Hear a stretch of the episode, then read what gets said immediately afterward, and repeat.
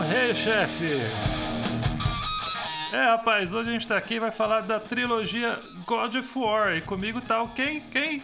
Shinkoio, maluco. Eita, tô aqui maluco mesmo, que hoje aqui o negócio vai ser grande, vai ser colossal, godlike. E nós estamos aqui com o Kratos em pessoa, o cara que só sabe falar alto e fica puto com tudo, o Mario. e é pra ironia de tudo, eu vou ficar só de orelha hoje porque eu não joguei nenhum dos clássicos do God of War. Que Mas isso? aí, como eu tô aqui pra tapar buraco e não vou tapar o buraco, quem veio também? O Bruno! Bruno, mano. O Quinho! Quinho que está aqui só pra tapar o buraco do Mario, então, pelo que eu entendi. Ui, delícia! Isso aí, vamos pro episódio.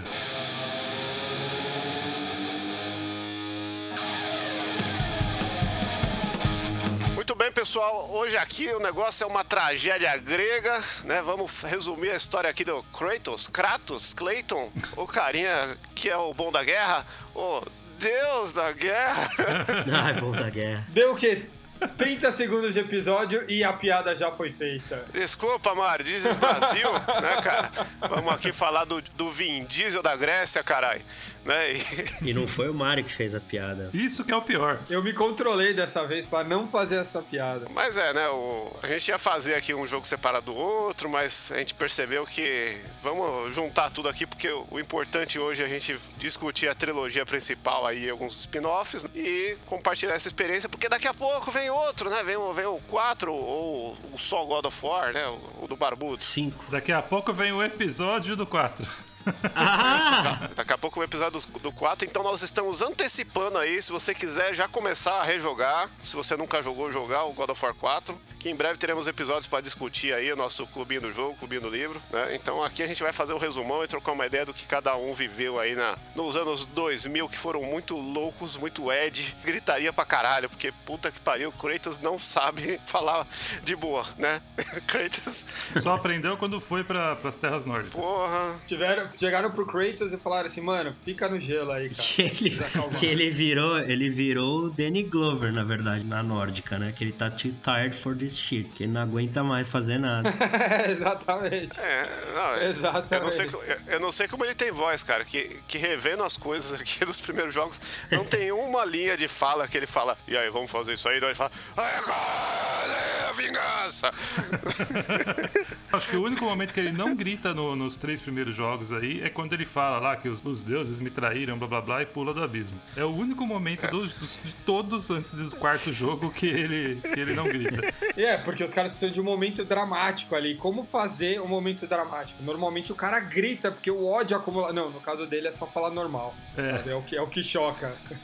E é o primeiro contato que a gente tem com ele, né? Sim. Mas o, o- acho que o drama maior é, é ele cair só de sunga e sandália. É, a sandália molhada é, estraga o rolê, né, cara? Ainda mais aquela sandália de couro que depois fede, fica parecendo bosta. Você anda, faz choque, choque, choque, né? É, se for ver, o cara é nojento, né? É, entrou um milímetro de água ali no vão, já era. Suou um pouquinho de pé, já era. Isso que é foda, né? Essa sandália dele é mais impressionante que as lâminas do caos, inclusive, porque nunca sai do pé dele. Não quebra. Ele mata 50 deuses com essa porra, não quebra, não torta, ele não tropeça. Escala o Olimpo umas 80 vezes. Exato, cara. Minha Havaiana aqui, ó, já tá com uns três pregos aqui, ó. De, de toda hora estoura essa merda. E eu- isso porque eu fico em casa o dia inteiro. Imagina. Tinha que ter upgrade na sandália também, né? Não só na armadura. Exatamente.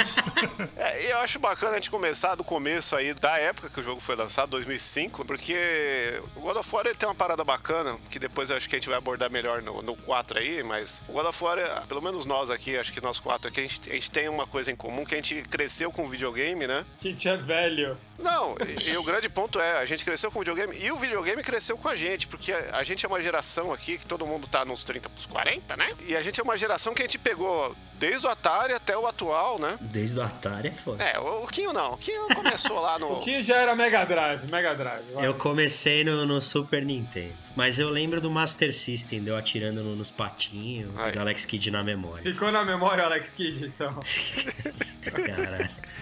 Mas enfim, o, o, grande ponto que eu quero falar é que assim, o, o God of War ele é de 2005, é um período que a gente era praticamente adolescente, assim, tava no, num período que o jogo ele acompanhou, né, o videogame acompanhou as fases da vida da gente e chegou na, no finalzinho assim, naquela, daquele momento de raiva adolescente. Se você for olhar tudo que rolava nessa época, né, 2005, era new metal, todo mundo radical pra caralho. Tava meio que no final dessa onda, uma onda nova, mas ainda era o que permeava lá o rolê, né? E o God of War ele bebe muito disso, né? O negócio é totalmente exagerado num nível assim, porque o que a gente tinha de referência de Grécia, de tudo que ele fala, era, sei lá, o seriado da Xena, né? Os Jazãos Argonautas. O que ele faz é pegar o negócio e colocar o volume lá em cima, né? Concordo com tudo que você falou, só com a sua visão de tempo ali que tá meio confusa, porque pelo que eu me lembre, em 2005, eu, você e Vivard estávamos nos formando na faculdade, não era adolescente não, cara. É, de, desculpa aí se a gente é uma geração de adolescência tardia. Concordo, entendeu? concordo.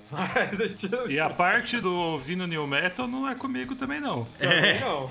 Ah, não, eu tô falando do rolê mainstream, do que tava acontecendo, entendeu? 2005 foi quando saiu. Você tava, Shinkoio, assume. Eu vou ajudar o Shinkoio aqui, porque em 2005, quando saiu o primeiro God of War, acho que foi, sei lá, um ano, ou pouco menos de um ano depois do filme Troia, que é aquele filme bem bostão com o Brad Pitt. Eric Bana, o Brad Pitt, é. Então a galera tava no hype mesmo de puta que pariu, mitologia grega. Do beijo grego. É, do beijo grego. Porque antes disso a galera já tava né, nessa pegada histórica, porque tinha, teve o Gladiador, acho que em 2000, sei lá, 2001. É, Gladiador é por aí mesmo. Todo mundo tava aí com sede de sangue e o cratão da massa aí nos videogames veio pra saciar. E se você tem dúvida que o God of War é New Metal, 2005 é New Metal, é só você olhar a barba do Kratos e a barba do Fred Dust, do Limbisk. Nossa, não, para com Entendeu? isso, cara. Porque é o que? É um careca com um cavanhaque, né? Aquele cavanhaque mosca alongada. E o cavanhaque do Clayton, ele foi, né? Envelhecendo com o tempo ali, tendo uma rebarba pra ficar menos cafona também. No 2 ele já dá uma encurtada, no 3 ele é quase inexistente. Aí no 4 ele toma vergonha na cara e deixa aquela porra crescer direito. Exato, né? Tal qual o quê?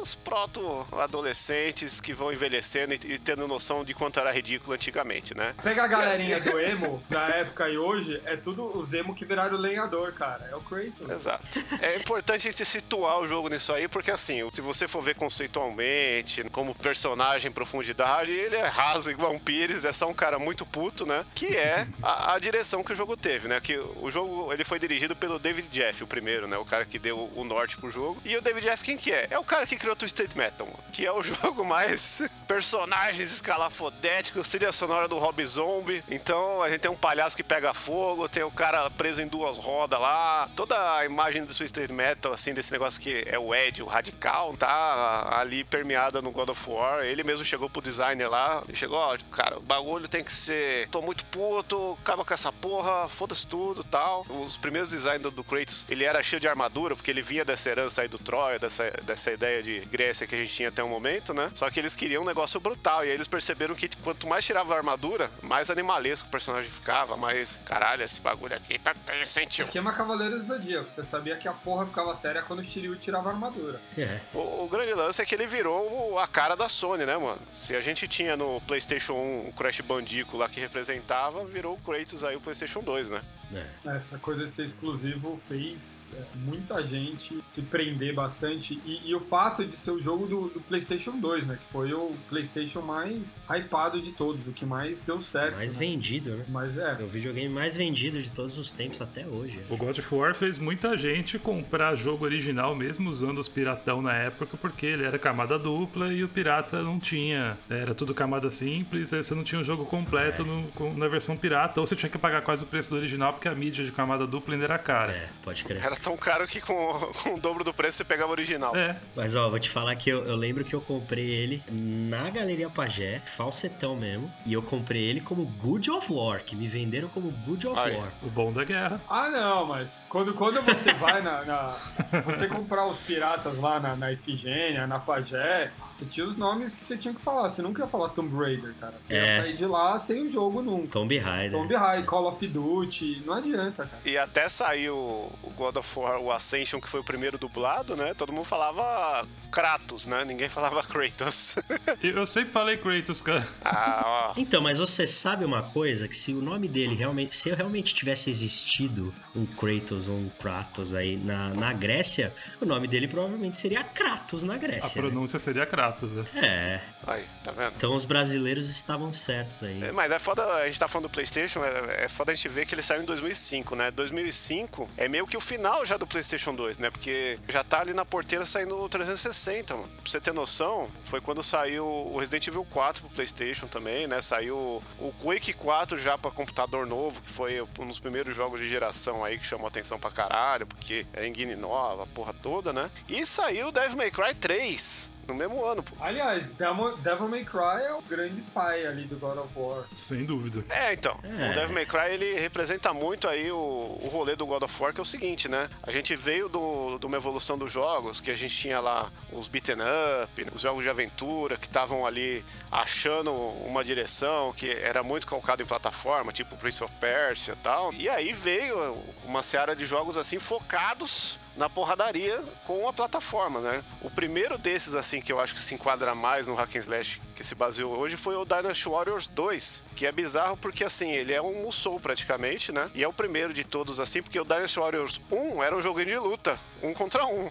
Aí o 2, o cara, não, vamos pra um campo aberto e, e só botão de dar porrada aí, foda-se, um monte de gente, né? E aí, em cima disso, começou a expandir. Aí veio o Devil May Cry da Capcom, que tem uma história bizarraça, porque era pra ser o Resident Evil lá, e, e a galera foi lá, viu os castelos da Espanha, na porra toda lá pra fazer o jogo, e no final, ah, não, olha, dá pra jogar o cara pra cima e dar tiro, que da hora, e vamos fazer um jogo em cima disso. Aí virou o, o, Devil May Cry lá, e aí foi se norteando aí um cenário de jogos, que no meio do caminho existe um jogo que é o Hygar, Nossa. saiu pro PlayStation 2 em 2002. Era o que ele tinha um escudo, que era uma arma? também? Exatamente. Pô, era da hora. Você joga Hygar, você fala, caralho, filha da puta, o God of War copiou essa porra, né? Porque o Hygar, ele é um cavaleirozinho medieval, né? E ele tem um escudo com uma corrente, e, ele joga o escudo, segura na corrente, ele gira e tem lâmina, né? É, muito louco. É muito God of War o negócio, antes de ser God of War. É da Tecmo, né? Mesmo a galera que fazia lá o, o Ninja Gaiden, o Dead or Alive. Então ele tem aquele gráfico meio anime, mas ele já é o... Muita gente vendia como God of War Zero. Ó, você jogou God of War, você vai gostar disso aqui. Só que É. o jogo ele é bem mais pobrinho, né? Engraçado, né? Que o jogo sai antes e eles usam um jogo que saiu muito depois pra, pra falar: ó, esse aqui é parecido com aquele jogo lá. É, mas é igual filme, mano. É. Saiu lá o filme do 300. Por causa do 300, a galera pirou e começou a caçar tudo que era igual, né, mano? Foi atrás lá do Jazão, do Fúria de Titãs, né? Porque, porra, muito louco esse bagulho aqui do, dos deus grego, né, mano? O God of War fez isso com um monte de coisa. E eu tô falando tudo isso assim porque o God of War, ele é meio que a Sony chegando no final da geração do PlayStation falando: vamos ver tudo que funciona pra caralho e juntar num jogo só, né? Porque a gente tenta se focar nesse negócio do hack and slash da luta, mas ele tem, mano, tem plataforma pra caralho, tem o lance de evoluir que não tinha nenhum jogo do jeito que tem lá, tem um pouco no Devil May Cry. Chupou muito o Devil May Cry porque ele foi muito a cara da geração, né? O Devil May Cry, quando surgiu lá, foi um dos primeiros jogos que mudou o paradigma da ação dos jogos. O hack and slash, na verdade, é isso, né? É um jogo de ação com porrada aí, combate. Mas eu acho que o, o God of War, ele pegou os elementos aí, você falou, plataforma. Plataforma eu não digo tanto, porque o primeiro God of War ainda peca um pouco nessa parte aí de pulo, e você segurar na, na, na árvore e tal, sei lá. Mas o, o combate, as Blades of Chaos aí do, do, do Kratos, no primeiro, já dá uma puta de uma refinada, cara, no que o Devil May Cry fazia. É muito mais fluido você dar porrada nos caras e, e sangrar os caras até morrer. É, eles aperfeiçoaram, né? Eles pegaram tudo que tava indo bem ali e deram uma refinada foda, assim, inclusive parte gráfica, né? Porque pra época o gráfico do God of War era um negócio absurdo. Não, pra caralho. O, o videogame sempre, sempre tentou ser uma coisa com experiência cinemática, um filme, um filme jogável, né? E o God of War ele pegou esses elementos tentando trazer pra esse lado, tanto que ele também copia uma coisa que é a câmera fixa do Devil Cry, que é do Resident Evil, né? Pra você sempre ter o ângulo melhor pra aquela cena que o cara quer mostrar, que é uma coisa que até hoje existe dessa forma. E aí ele vai pegar essa ideia do cinemática e vai adaptar na jogabilidade. Vai ter um monte de elemento, não só de plataforma de puzzle, porque, que vai encher o saco, que também é herança de Resident Evil, é, é o lance do pense para você ter um momento de ação, ter um momento de você dar uma desrupilada, fazer alguma coisinha lá, para depois ter o um grande momento de novo, pra ter quebra, para o jogo tá sempre crescendo, né? Que é o que? Estrutura de filme, né? O Devil May Cry, ele tem uma, um histórico meio merda aí, que depois a gente pode fazer até um episódio, né? Que, que o 1 ele é muito meio termo, o 2 é um lixo e o 3 é foda pra caralho, saiu junto com o God of War e o God of War acabou sendo mais popular porque o God of War também sempre teve esse negócio de ser mais acessível, né? O Devil May Cry ele sempre foi pro lado de, mano, só coreano consegue zerar essa merda no hard, é impossível. Se bem que o God of War também com o tempo foi ficando difícil, mas até aí é porque o público, né, foi crescendo do jeito que. mas o God of War, eles conseguiram equilibrar o negócio, porque o Devil May Cry é apertar botão até ficar com o braço doendo, tá ligado? O God of War não, tem umas partes que são mais assim, mas ele intercala com quebra-cabeça e tal, então equilibra um pouco a parada. Cara, o God of War, bem que o, o Vivard falou bem aí, essa parada do ficar com dor mesmo, assim, dor física real do, do, do Devil May Cry, que puta que pariu. Tinha que apertar os botões igual no fliperama quando você não sabia jogar jogo de luta. É. é. E o Devil May Cry é engraçado porque você faz lá os golpes, um monte de personagem, joga pra cima, atira, bate, fica lá com o dedo doendo. Aí você tá todo ofegante, caralho, foi foda. Aí vem uma cena de ação que é mais foda do que você tava jogando. Você, caralho, tio, o maluco tá subindo num míssil e dando um tiro. Ah, melhor jogo. e só pra terminar o, o, meu raciocínio, o God of War ele dá essas pausas aí e ele também. Eu não, eu não me lembro, tá? Se no Devil May Cry tem isso, mas o God of War ele meio que popularizou o Quick Time Event, né? Sim. Sim bastante. Aquele bagulho de você pressionar um botão ali no tempo certo pra, sei lá, abrir a cabeça do, do monstro, ou sei lá, conseguir abrir uma é, porta. É, o Quick Time Event, do jeito que tem no God of War. E o God of War usava o logo da Skull, né, nos Quick Time Events. É, o, o negocinho da Skull. É. Mas o God of o Quick Time Event, ele popularizou mesmo com Resident Evil 4, que veio antes, né? No GameCube e tal, que saiu no mesmo ano do God of War aí pro PlayStation, que era uma forma barata de você fazer a cutscene jogável, né? Porque a gente, a gente também tava vendo essa transição da cutscene ser um vídeo, né? E ser o gráfico do jogo, e agora o gráfico do jogo era a cutscene. É né? que o God of War ele leva também essas, esses Quick Time Events pra um nível gigante, né? Ele leva, ele faz com que todo mundo queira copiar isso daí. Chega em seu saco até, porque eles come, ele começa a botar Quick Time Event até pra você matar uns bichinhos menor, tipo os Minotauros, tá ligado? Sim. É, o, o, o, Quick Time Event, acho que mais famoso aí do, do, dessa época é a cena do Kratos com as com as meninas lá no bar. Ah, ele. É realmente um quick time event ali, porque é rapidinho. é. Não, isso faz parte do pacote do New Metal Edge transão, né? Jogo de moleque pra caralho, né? Sim. É, total. É aquele negócio que hoje a gente vê tô, totalmente desnecessário, mas na, na época todo mundo via, caralho, as tetas dessa mina, tio. Ele fazia a sonoplastia de golpe, né? É.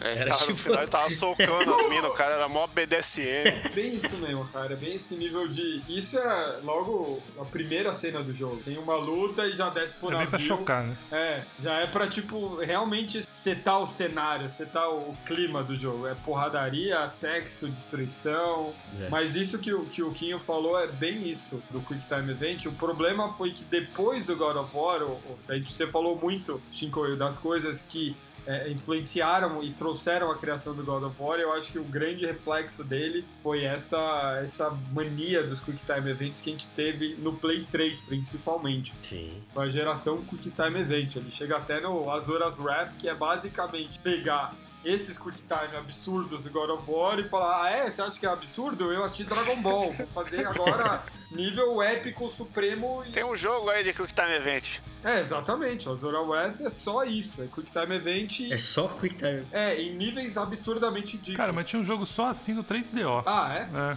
Mas o Azora's Wrath era o quê? Não, ele, eu não lembro o nome porque era tudo em japonês. É, mas era basicamente um anime, anime, que você ficava assistindo e de repente aparecia lá uma sequência de botão pra você apertar pra continuar a animação. É... Mas aí tem que era 3DO. Não, né? na verdade, isso. Tem aí que é 3DO e só você jogou. É. Porra, eu tive um 3DO, cara. Eu tive um 3DO e eu tinha dois jogos só. Aí. Aí Você tinha um 3DO, Quinho? Tinha? Caralho, então, ó, 50% dos 3DO vendidos no universo estão aqui no programa. Oh, vende, vende pra mim aí, Quinho. Vende Não, eu tinha. E, mano, eu acho que eu acho que foi o videogame mais caro que, que meus pais, né, no caso, na época, já pagaram, cara. Porque ele era muito caro. E ele era um, o, o, primeiro que tinha, acho que, que rodava DVD, sei lá que porra que era. DVD alguma não, coisa CD. assim. CD de música. CD. CD, né? Era aquele Panasonic que a tampinha abria pra cima, assim? Isso, é, isso aí. Era o mesmo que eu tinha. Aí, tá vendo? É, no Brasil é o mais fácil. Hoje no Matei o Chefe, você tem mais donos de 3DO do que velhos que assistiram o gol do Pelé tem na morra. Olha só.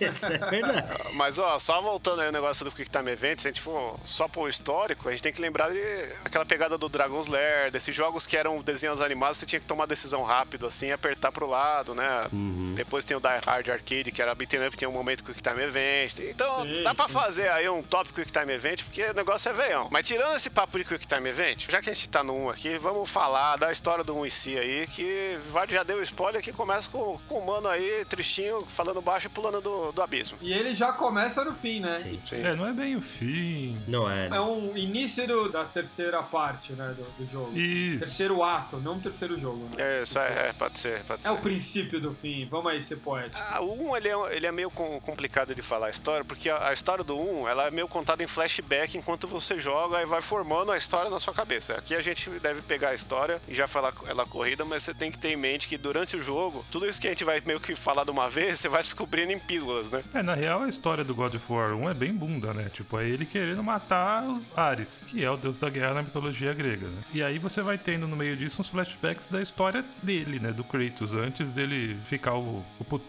aí querendo matar Ares. Ele é apresentado como um servo dos deuses e a primeira coisa que você pensa quando vê ele é assim, porra, é uma merda num quanti genérico do Mortal Kombat. É verdade. Muito, muito. Eu lembro que a primeira vez que eu joguei, eu, eu joguei de má vontade, cara. Porque eu falava, pô, os caras fizeram um jogo com um personagem que eles tiveram nem coragem de. nem capacidade de criar do zero, copiar o outro, tá ligado? Naquele CD ripado que os caras pegaram do auleiro e tiraram todas as CGs Pô, cara, e posso, posso, posso compartilhar o que eu achei na época? Que, obviamente, vocês três não, porque. Tinha um menino de 12 anos. Não, mas é porque, ó, se- olha isso. Eu gostava de, de assistir, mas porque era divertido. Eu assisti WWE e Tá tinha. justificando assim porque sabe que é uma merda. Ah, lógico que é, sempre foi. Era divertido. E, é, e quem falar que é de mentira vai ter briga. Aí, Ah, até Não. hoje não caiu a ficha do Kino. vamos lá. Só, que- e na época, o, o Dave Bautista, que hoje é um cara famosão que faz o, o Drax, né, no Guardiões da Galáxia, e tem um monte de filme com ele, fez Duna também, Blade Runner e tal. Ele era um, um dos novos eh, da elite da WWE. E ele lutava só de sunguinha e com essa barbichinha louca aí, que era meio que só um cavanhaquezinho. Então quando eu vi o Kratos pela primeira vez, eu falei, caralho, eu vou jogar com o Dave Bautista. Ou seja, o cara já jogava de Drax, é isso? É, Porque então. o Drax é basicamente um color swap do Kratos ali, É. tá ligado? Não, nem, nem isso. É só o tatu. É o, é o tatu swap. É, é, escolher o Kratos com, com outro botão, né? É, exatamente. No Guardians of Galaxy, ele tem, né, as tatuagens vermelhas na cara, o caralho, só que é de outra disposição, né? É. Aliás, Quinho, só pra falar, é, fica tranquilo, WWE é verdade pra caramba, o negócio não é combinado. E o, e o fato dele, John Cena, The Rock, é, o Hulk Hogan, todos virarem atores maravilhosos, não quer dizer que eles já atuavam naquela época. Claro que não.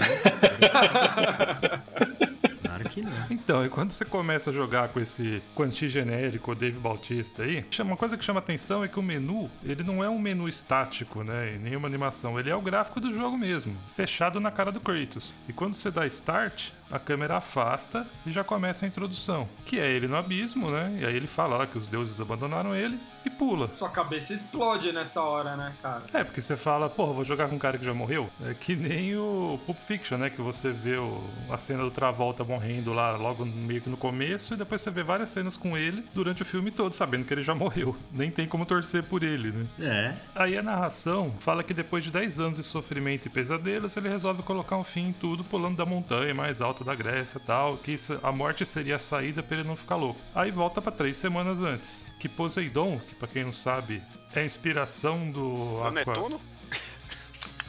Romano, é o nome romano. como chamavam os romanos. Então, Poseidon, que é o deus do- dos mares, né? Ele pede pro Kratos matar uma hidra que tá zoneando o rolê todo lá e dá um poderzinho pra ele, que chama Poseidon's Rage. É uns raiozinhos lá. E os outros deuses também, eles vão dando, né, durante os jogos, alguns poderes pro Kratos. Ou, tipo, alguns o, o Kratos é, mata o cara e consegue o poder, outros ele consegue na broderagem. Na broderagem grega é perigoso aí, hein, amigo?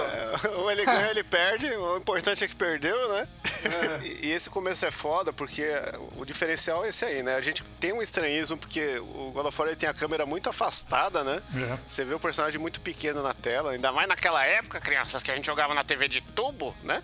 É, nessa, nessa época aí, quanto maior o personagem, melhor o jogo, né? Exato. O, o jogo de luta, se, quanto, quando os personagens eram pequenininhos, era um lixo. Quando os personagens era passava da barra de vida, assim, corote, olha esse bagulho aqui. Juggernaut, galera que pirava com o Juggernaut. Exatamente. O sonho do Marvel's Capcom era fazer o time com o Juggernaut, Sentinela e o, e o Hulk. É, tanto que tem aquele, aquele o chefe final Sentinela que ele ocupa a tela inteira no X-Men, acho que é, né? É, Marvel. Children of the Atom. Children of the Atom, é. Mas enfim, e, e aí tem o lance das Hydra aí, que, é, que ele lembrando, ele lá lutando, sendo mandar pau, mandar pau não, Pau cara. mandado, cara. Pau mandado.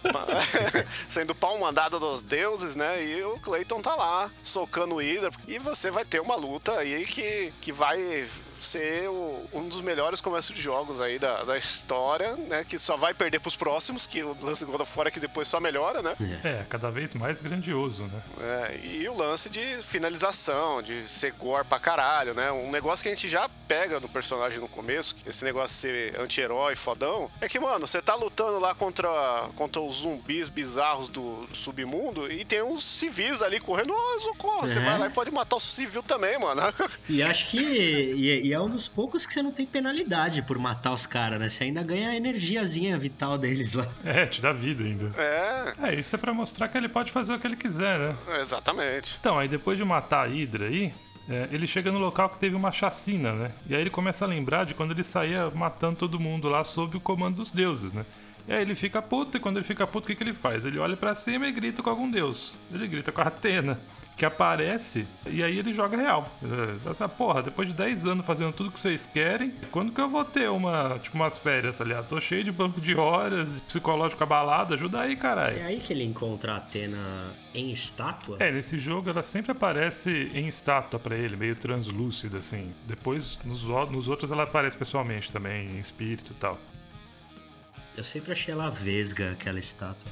É, porque na verdade não tem pupila, né, mano? É, não tem, então parece que. Então, aí a Atena fala pra ele, né? Seguinte, mano, o Ares, meu irmãozinho, tá fudendo a minha cidade. Só que eu não posso fazer nada sobre isso porque meu pai proibiu a gente de brigar entre si. É, mas você, que é um mortal treinado por um deus tal, pode resolver esse problema. E os Cavaleiros do Zodíaco ainda vai demorar pra surgir aqui, né? né? Aí o Kratos pergunta se os pesadelos né, que eles têm, que ele tem sempre, vão subir, da- sumir da cabeça dele. Se ele fizer o que ela tá pedindo. E ela fala que sim, É, confia. né? Porque os deuses não esquecem de quem ajudou eles. É o confia, é o confia. Dá uma piscadinha lá do Doctor Strange. né? E aí ele vai pra Atenas. Aí ele chega lá matando os Minotauros, né? Que tem é, Quick Time Event pra cada Minotaurinho que você mata. Que é do caralho, né? Depois no, no 3 vai ser o Minotauro com barrigada, mas a gente chega lá ainda. Aí você chega num ponto que é meio que a beira de uma montanha assim, no alto, e tem uma planície lá embaixo, bem grandona. Aí lá, o Ares, que é meio que o Curupira da Grécia, né? Tá matando Não. geral, assim, numa escala absurda. Godzillamente gigante, quebrando tudo. É,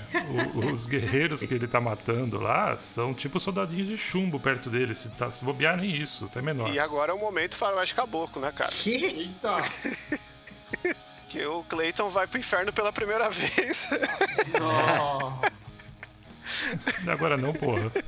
É agora, pô. Não é não. Não é? Então, aí ele chega num ponto que tem um oráculo da Atena, é bem paniquete style, que tá pra cair de uma. Tipo, da marquise de um prédio, assim. é, e ele vai lá e salva ela. Que olha nos olhos dele e vê o passado dele, né? Aí entra no flashback. É, aí ele com a pele de cor normal, né? Cor humana. Moreninho. É, queimadinha com o sol da Grécia, né? É, e ele como capitão do exército espartano, com 50 soldados, aí fala que logo passaram a ser milhares, passou a ser milhares. É, e mostra um exército, né? Tipo, todo violentão, sanguinolento lá, com o Kratos cortando, esmagando cabeça de todo mundo. E quem cons- conseguia controlar a ira dele? A, a esposa. Ele chegava em casa e ouvia um monte dela, tipo, Quando que essa porra vai parar, né? Tá, matar tudo isso a gente tá bom pra você, esse tipo de coisa. Aí ele vira pra ela, essa casa é minha, quem manda nessa porra aqui sou eu, tu vai falar comigo do meu bop? é bem isso mesmo. E ele que, tipo, ele meio que queria que Esparta fosse uma potência mundial ali na, na época, né? Aí é o lance do momento 300, né, mano? Só que no 300 tem um lance que o Leônidas respeita a mulher, e o Kratos nem isso, né? Ele... É, o Kratos não, é. O Kratos, na verdade, aí a gente já tem um primeiro indício, né? Que a obsessão real dele é o, é o poder, é, é dizimar quem ele quer, o caralho. Ele não tá nem aí pros outros valores aí, padrão, né? Ele, ele é o, o macho lixo mor, né? É, ele é todo orgulhosão lá e ele fala que ele quer que o país dele, né, a cidade dele prospere e através dele, né? É, na verdade, então, isso é desculpa, né? Porque o grande lance dele é poder. Assim como vai ter a próxima desculpa aí que você já vai chegar aí. É, quando acaba o flashback, volta, né, pra, pra Oráculo Paniquete lá, e ela fala assim, fião, a sua raiva aí não é suficiente pra você matar o, o Ares, não, né? E o Ares, assim, né, é o bom da guerra, né? e ela fala também que para derrotar o Ares, ele ia precisar da parada que tá dentro da caixa de Pandora, que ele vai ter que atravessar o deserto para isso. E aí ele vai. E quando ele chega, né, para atravessar o exército, o exército, o deserto, a Atena confirma, né, aparece e confirma que é a arma mais poderosa é, que um humano pode manejar e que Kratos tem que chegar até o Cronos. Quem é o Cronos? Cronos é um titã que Zeus condenou a vagar pelo deserto carregando o templo de Pandora nas costas. O templo ele é preso por correntes nas costelas dele. Assim, na verdade, Zeus ele condenou todos os titãs, né? Depois a própria história do, do jogo explica um pouco melhor isso. E quando ele chega no templo, ele vê lá um povo morto no Malgor da porra e se liga que aquilo era coisa do exército do Ares. Ele, ele chega soprando uma cornetinha que vai acontecer em algum jogo aí mais pra frente também. é, soprar a corneta pra aparecer o gigante. Oh, é. Que coisa, hein? Então, e aí depois que ele se liga que é coisa do exército de Ares, entra um flashback, que é quando ele teve que enfrentar uns bárbaros lá e ele tomou uma piaba desses bárbaros. Já tava todos os espartanos mortos e o líder bárbaro foi levantar a arma para matar o Kratos, aí ele é, manda uma promessa para os Ares, gritando que ele sempre faz, né? Que seria legal se tivesse uma dublagem aqui, né? Ô, ô Mário, você vai ser. Mário, você vai ser o dublador do, Clay, do Clayton. Vai, Mário. Como assim? Grita aí, Mário, com raiva. Faz de conta que, que alguém falou mal do Blind Guard. Vamos ver. Essa eu quero ver. Ares, destroy my enemies and my life is yours. Aí, o Mario, Mario vai ser o rage do episódio. Ai, vai se foder. Aí o Ares aparece aceita a proposta e o que acontece? O que, que aconteceu? Ele matou todos os bárbaros, treinou o Kratos, transformou ele num servo, por isso que a Atena fala, né, que ele foi treinado por um deus. Bellboy, Bellboy. E foi aí que ele ganhou as Blades of Chaos. É, mas ele continuava com a pele normal, né, bronzeadinho grego. Nada de Quan Chi genérico ainda. As Blade of Kills que parecem muito foda, mas quando você olha de perto é meio que um peixe vomitando uma faca, né, mano? É feio, né? É feio pra caralho. é, eu acho que é feio porque é uma arma muito anime pra um jogo muito americano, né? É estranho, né? não combina. Mas beleza, foi consolidada devido à exaustão.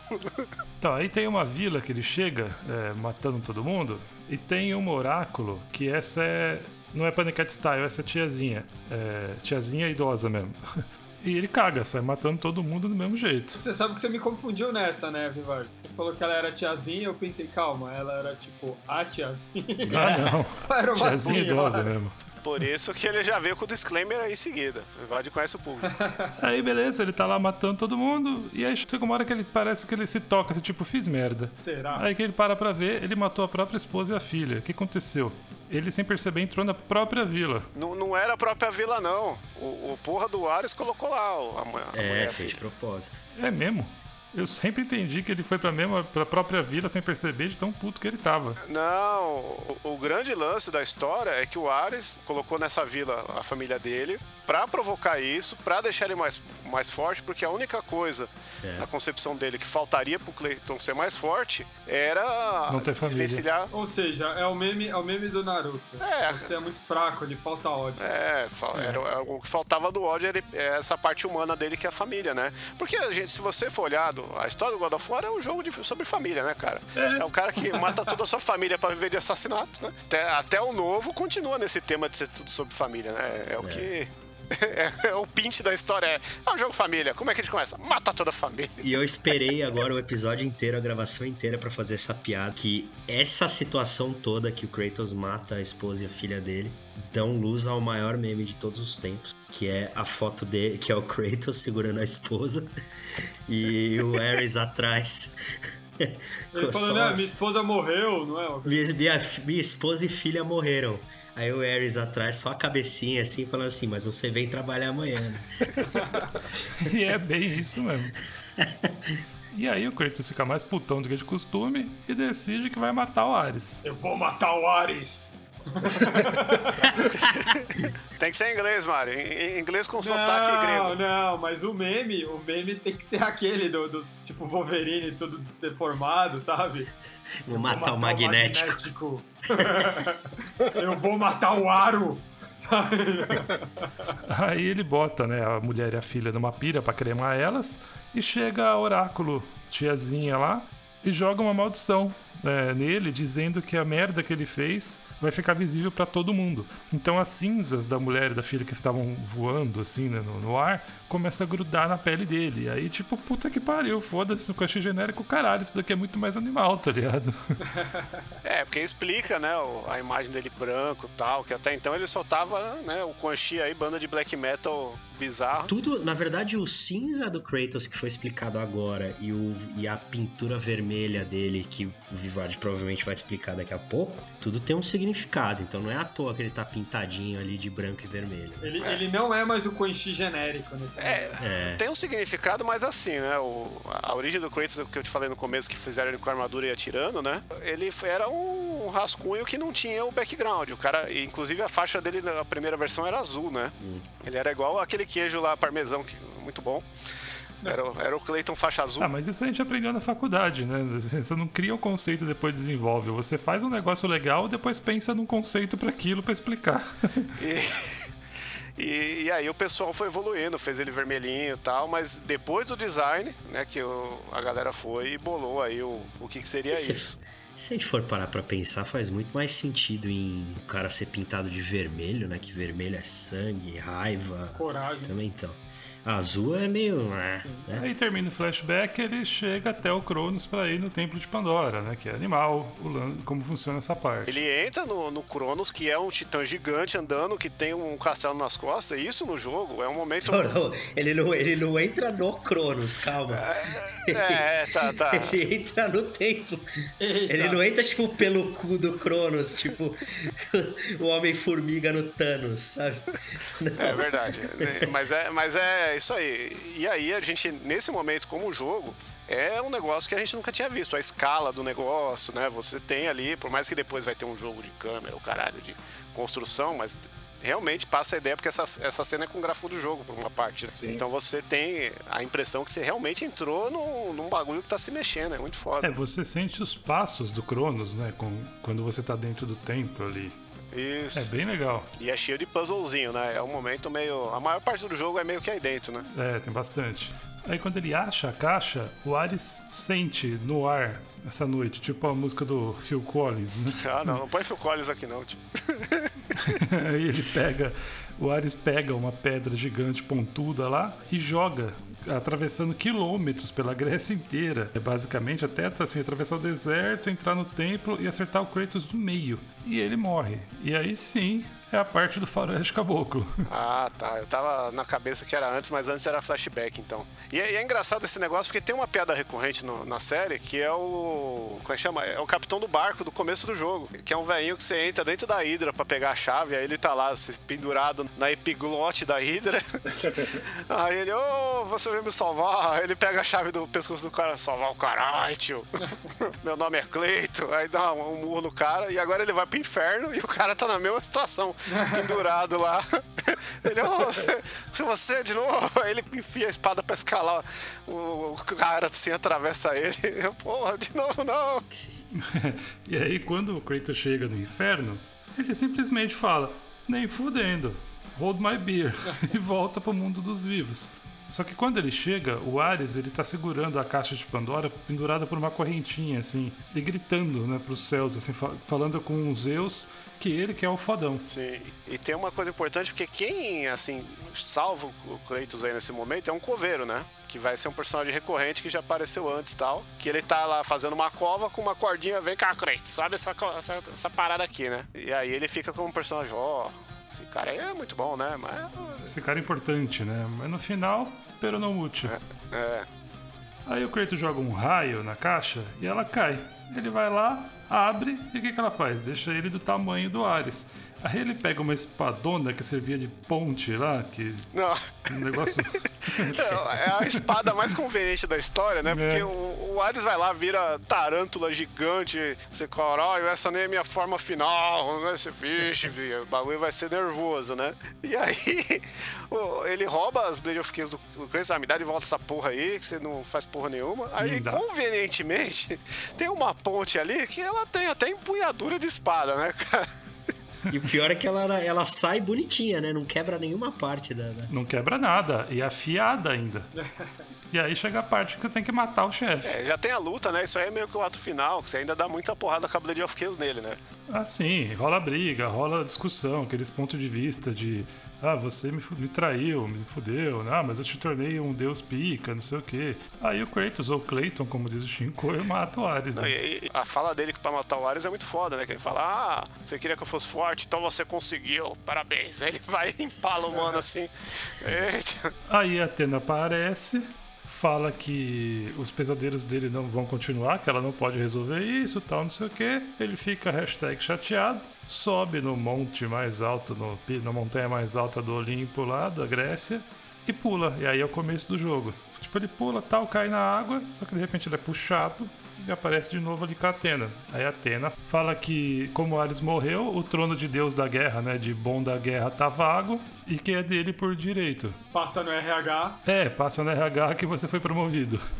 Ele aceita e esse é o fim do jogo 1. E você já termina sendo o pica das galáxias, né, mano? Você termina no trono lá. Sim, a última cena é o Kratos sentado no tronão lá. E, e é um final meio assim, né? O, o jogo ele tem vários essas que vão dar alguns desfechos que depois vão ser usados para outros jogos e algumas coisas que não, né? Apesar que no 2 tem um lance de viagem no tempo e aí você pode usar de desculpa que tudo podia ter acontecido, mas não aconteceu por causa do 2. Mas tem uma curiosidade que tem uma cena que tem a narração em off, falando, não, que os deuses viveram sobre a terra, não sei o que, foi foda. E até hoje a gente acha resquícios dele. Aí tem tipo o exército americano com os Hammer no deserto achando o esqueleto de Cronos. Você, Caralho, tipo, sério mesmo que o bagulho vai É. virar Call of Duty essa porra? Tipo, não faz... É, então isso aí foi bem bosta. Mas disseram que isso aí foi porque eles acharam que não ia fazer tanto sucesso é, a ponto de, de ter uma sequência. Isso. Então eles falaram, ah, vamos acabar mesmo com essa porra nos dias de hoje, só pra falar que, ó, aconteceu aquilo lá atrás e hoje é isso É. aqui e já é. E aí a gente vai pra talvez a sequência mais improvável, no sentido assim, saiu pra PlayStation 2 essa porra. É, é muito estranho a gente pensar nisso, por quê? Porque o jogo é 2007. Em 2007 foi quando saiu o Uncharted 1, foi quando saiu o Halo 3, tá ligado? É. Já tinha PlayStation 3 rolando, tinha o God of War do PlayStation 3, que era aquele Heavenly Sword lá, tinha o jogo do filme do Beowulf, que tentava ser God of War e não conseguia. Saiu o primeiro Crysis pros PC extra foda, e já tinha o Wii, já tinha Mario Galaxy aí. Foi um período aí muito frutífero aí pro Fire Games, né? E aí sai God of War 2 nessa pegada aí. Você, mano, não é possível essa merda sair pra PlayStation 2. Já tá morto, né? Já saiu o 1 pro PlayStation 2 nesse negócio, mas de novo lá, um jogo dual layer pra estragar o rolê todo, né? pra ter compra original. É. E dessa vez quem vai ditar lá a direção do jogo é o Cory Balrog. é o Esse Cory bicho. Balrog. Que o, o Cory Balrog é o quê? O Cory Balrog é o cara do, que vai dirigir depois agora o God of War 4, aí o, o nórdico, né? Que a gente vai falar no próximo episódio. Não sei se é o próximo, mas em breve. E esse cara aí, ele começou como sendo o chefe de, de design do primeiro jogo tal. Ele tinha feito coisas pequenas, ele fez aquele X-Men X-Dimension lá, que era o Marvel Alliance lá do- dos X-Men. Ele fez um grande jogo que era o Backyard Wrestling, que, que era aquele WWE de, de casa que a gente jogou um- um- uns períodos de vida aí. E foi direto aí pro God of War e, e calhou de ser o diretor. Por quê? Porque ele era, sempre foi um cara ambicioso. Ele era o cara da animação que ele tinha as ideias, aí a galera falou, é, dá pra fazer, mas vai dar trabalho. Então, ele falou, se dá trabalho, quer dizer que vai ser foda. Então bora né, fazer essa porra, né? E esse cara é o motivo pelo qual o estúdio Santa Mônica da Sony é o que é. Não, exato. Justamente porque ele é o cara que empurra o bagulho até o limite, né? Ele, ó, dá pra fazer? Então dá, né? Tanto é que, assim, né, já meio que mesclando com, com a história do jogo, a gente tem, talvez, a melhor começo de jogo da história aí. Pode rivalizar com a do 3, mas eu acho que essa daqui é um negócio que ninguém esperava e foi foda aí, o Kratos versus a nota de um real, né, mano?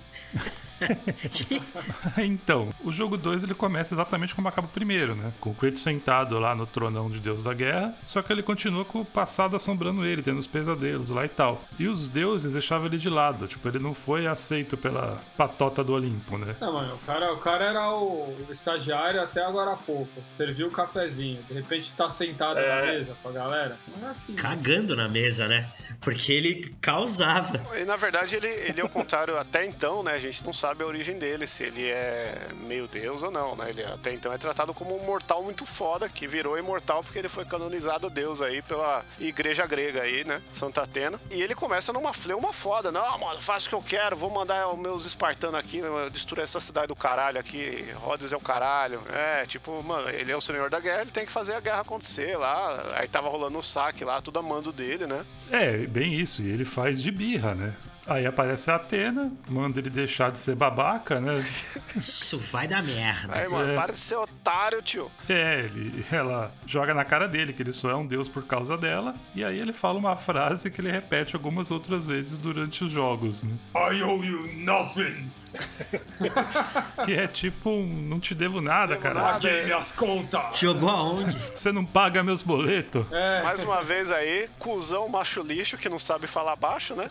E aí ele tá no modo full Capitão Nascimento, né, cara? Porque ele só quer subir o morro e matar geral, né? Tá no. Descer o morro, no caso, né? Porque Rhodes é um porto, é lá embaixo. Exatamente, exatamente. O rolê era invertido na Grécia. É, os deuses estão lá no Monte Olimpo, lá em Simão, e tipo, a comunidade lá pra baixo. É, e aí ele vai lá, ele vai na favela, só que como ele, ele, ele tá apelão e quer que se foda, ele vai no forma Godzilla, né? Vai, vai na forma Godzilla. e ele começa a matar geral na mesma pegada que o Ares, até pra dizer que é um paralelo aí que eles fazem, né? Que ele se tornou aquilo que ele criticava. Tipo, você reclama do seu chefe até você se tornar chefe também e fazer a mesma É, coisa que o teu você- chefe fazia com você. Você se torna aquilo que você odeia. Que a gente pode dizer pra ajudar na genialidade do, do, do Jafe, do Balrog aí, e da galera da Santa Mônica, que foi, um- foi um tanto quanto poético. É, mais ou menos, né? Não, é, é sim, é não, sim. não, é sim. né? Mas ele se tornou o que ele não gostaria de ser, né? Assim, é poético, mas assim, na época, ele só era tipo o símbolo da geração do que todo moleque queria ser, entendeu? Era meio que isso. Ah, tô- eu quero destruir o mundo, foda-se tudo, foda-se todos, foda-se você, vou arrancar as cabeças. Welcome to my life. E beleza, né? Ele tá lá gigantão matando todo mundo e tal. Aí aparece uma águia e joga um raio desempoderador nele. Que é uma das coisas que mais me brocham em continuações, cara. Quando o cara te faz o jogo 1, você subir, crescer, babá, babá, chegar no 2. Puta, né? O cara tá forte, né? Não dá pra te criar um desafio legal. Ah, tira o poder, foda-se. É, não é aqui ainda que acontece isso, mas eu te entendo, isso acontece no 3 também. Você prefere isso ou Dragon Ball? É, é Gildai Reverso. Olha, entre isso e Dragon Ball, há dúvida. Porque aí ele, ele ia estar no nível já de um Zeus, por exemplo, e ia ter que pegar, sei lá, o Gal ia, ia sair o Galactus lá. É que o Dragon Ball não tem criatividade. Não é bem feito isso. Mas dá, dá pra você fazer feito. Não fala precisa assim. voltar todo. Não é, não é, cara. Dragon Ball, o próprio Akira Toriyama só faz ali porque vende. Ele queria fazer as historinhas. É, não, mas, mas Dragon Ball que quem tá falando é o nível de poder, né? Mas, eu, Sim. mas, mas é o negócio, faz sentido pra narrativa e, e ele vai conquistar coisas melhores em cima disso, né? Porque você achava que você tava no auge só porque você tava com armadura e meio imortal, né? Na verdade, você só tinha isso aí e uns golpinhos que você vai depois desbloquear. E aí você fica pequeno lá e, e começa a lutar contra soldadinho, a porra toda. Então, Aí tá o seu exército lutando contra o, o exército lá do, do Rhodes e tal. E essa mesma águia acorda o Colosso de Rhodes, que é um é uma estátua, né, que fica na frente do, da cidade ali, com um pezinho em cada... É a ponte mais inútil, né, porque em vez de fazer uma ponte, fizeram uma estátua que não serve pra nada, só pra mostrar aí, ó. É a entrada dos navios pro porto, porque tinha meio que um muro, assim, umas, uns negócios pra segurar as ondas tal, pra entrar no porto, e a estátua ficava em cima com um pé em cada lado, assim, da entrada. Ao invés de um portão, tinha a estátua. Uma benga. Pra você entrar na cidade olhando o cu do cara. É, Canal do Panamá. É, e aí. Que era uma das sete maravilhas do mundo, né? Do mundo antigo. Colosso de Rhodes? Sim. O foda, né, é que se fizesse o Colosso de Rhodes hoje em dia, iam ter que colocar aquelas plaquinhas igual na, na sua de São Paulo ali, pra avisar o caminhão, não passa, ia ficar tipo balangando bem no saco A dele. altura máxima, 6 É. metros. O, Ia ter que ter o bagulhinho balangando, assim. Ah, ia ser o pela, igual o peladão do Serete, né, cara? Que é o Davi Michelangelo. Mas tanto deu certo que hoje em dia tem porra nenhuma lá, né? Tem só o buraquinho aberto ali, no- onde deveria ser. né? É, o, o mais próximo que existe hoje em dia do Colosso de Rhodes é a Estátua da Liberdade, né? Que é o mesmo padrão, assim, escala tal. Mas ninguém sabe como era na verdade, né? E foi destruído num terremoto. Então, Achei que você ia falar da estátua da Van. Toda banda. na verdade, eu acho que não se sabe nem se existiu de fato, né? Claro que existiram. E o Kratos também existiu, mano. É, o- a história do God of War é um É documentário, né? canônica, é verdade. Documentário. Por- É, pode ser mesmo. A gente não sabe, ele matou todo mundo. É um jogo mental. Por isso que não não dá tem ninguém saber, até né? hoje. Mas voltando aí ao começo do jogo, né? O Colosso de Rhodes começa a, a querer matar o Kratos e ele é gigante e o Kratos tá pequenininho na forma normal. E aí a gente tem um dos melhores começos de jogos aí, porque é porradaria e você contra o bicho gigante numa escala que a gente não tinha lutado até então, né? A maior coisa que teve no God of War 1 É, mas aí vale lembrar que ele ficou pequeno, mas ele continuou com os poderes do final do outro jogo, né? Sim, Sim, ele tá de armadura, né? Igual do Hades e tal, né? Então ele tá boladaço, né? E, e aí a gente vai ter a, a luta foda, né? Que é uma luta que o nosso querido Cory Balrog, ele diz que assim, ó, essa foi a última coisa que a gente fez no jogo, porque a gente montou o jogo inteiro, viu até onde dava pra ir, o que, que dava pra corrigir, o que, que dava pra fazer, pra saber o limite, pra pegar tudo que é mais foda no jogo e colocar no começo. Aí eles montaram a, a ideia de fazer o começo de jogo mais escalafodético possível, assim, de recurso pra não dar nenhum bug e tal, né? Já sabendo até onde eles podiam ir. Que foi isso que fez o jogo não, não atrasar, porque ele saiu. Esse jogo ter saído dois anos depois do, do primeiro foi um negócio muito bizarro, assim, se for ver, né? Pro dia de hoje ainda. É, ele tecnicamente ele é, ele é muito superior, assim, né? E pra uma época que o jogo não tinha atualização, né? Ele tinha que sair redondinho já. Exato. Não, se você for ver pela distância de tempo, a quantidade de coisa que tem, tecnicamente é o melhor de todos, assim, dessa, desses que a gente vai falar, né? Como é que a gente vai ter o 3 depois que demorou tempo pra caralho, ele não inova tanto quanto o 2, né? É só a parte gráfica mesmo. E aí tem esse lance da, da escala aí fudida, que é, o cu de todo mundo caiu da bunda aí na hora de enfrentar o, Rhodes aí. Esse, o God of War 2, né, Chico, você sabe se ele custou muito a mais? Porque eu lembro que o, um dos dubladores é- era um cara bem famoso, que era o A Espera de um Milagre, né? O famoso A Espera de um Milagre, o Michael Clark Duncan. O John Coffey? Isso, ele dubla o, acho que o. Não sei se é Atlas, se é. É um dos titãs aí. Então acho que eles gastaram bem mais do que eles. É o, é o Branco Melo, cara. Branco Melo. Caralho. Mas você tem essa informação aí, Chico? Eu estava caçando ela enquanto você desenvolvia a pergunta e não achei. O orçamento eu não sei não, mas é, é aquilo lá. O jogo foi um sucesso do caralho e a Sony apostou todas as fichas, né? É. Só de você pensar, né? Uma coisa que a gente tá vivendo agora nessa transição, né? De PlayStation 4 para 5. O PlayStation 2 já era meio que, que jogo velho, né? E a galera investiu muito porque a base do PlayStation 2 era muito grande, né? Sim. E o PlayStation 3 foi complicado no começo, né? As vendas não foram muito boas. O Xbox One da Sony, É, os caras se empolgaram demais, quiseram, foram arrogantes. É, demorou muito. Era muito caro o PlayStation 3 quando saiu. Era Era um caro, dava muito pau, né? Tinha problema de su- superaquecimento. Sim. Só servia pra você fazer um churrasco ali. É. Nossa, eu lembro dessa parada. Os caras abriam o. o- nossa. Tava ovo na placa. E muita gente ficou no PlayStation 2 mesmo, não só por isso, mas também por poder aquisitivo, que o negócio foi surreal na época, né? E é o mesmo raciocínio agora, porque vai sair o God of War Ragnarok pro, Ragnarok. pro PlayStation. Ragnarok. É, é- é que tem trema no O, né, cara? Tem que falar rock. E Eu acho que impulsionar as vendas do, do, do PlayStation 3 nessa época aí foi mais agressivo do que agora a transição do 4 pro 5, porque o PlayStation 3 ele, ele prometia o verdadeiro jogo online. né? É. Porque o 2 tinha já a opção de você jogar, mas ninguém usava. É, era zoadinho. Mas é, nessa época nem era o, o foco do online, né? Porque era o lance do gráfico mesmo, né? Que foi quando o God of War 2 saiu junto com o Uncharted 1, né? Que foi o, o grande salto gráfico. Não, e a questão toda de mudar pra, pra Blu-ray. É, a Sony usou o PlayStation 3 pra alavancar a popularização do Blu-ray, né? É, porque teve, teve até aquela treta do, do Blu-ray com HD e DVD, lembra? Sim. Era tipo qual, igual o Betamax, o VHS, sei lá, qual que ia virar e foi quando o Blu-ray ganhou. O Blu-ray ganhou, mas pelo amor de Deus, né? Hoje- Ganhou, mas pegou a fase de transição pro digital, né? É, ele ganhou, só que hoje em dia, hoje em dia é digital, né? Ninguém se importa. É. O que foi, assim, genial da Sony nesse ponto foi exatamente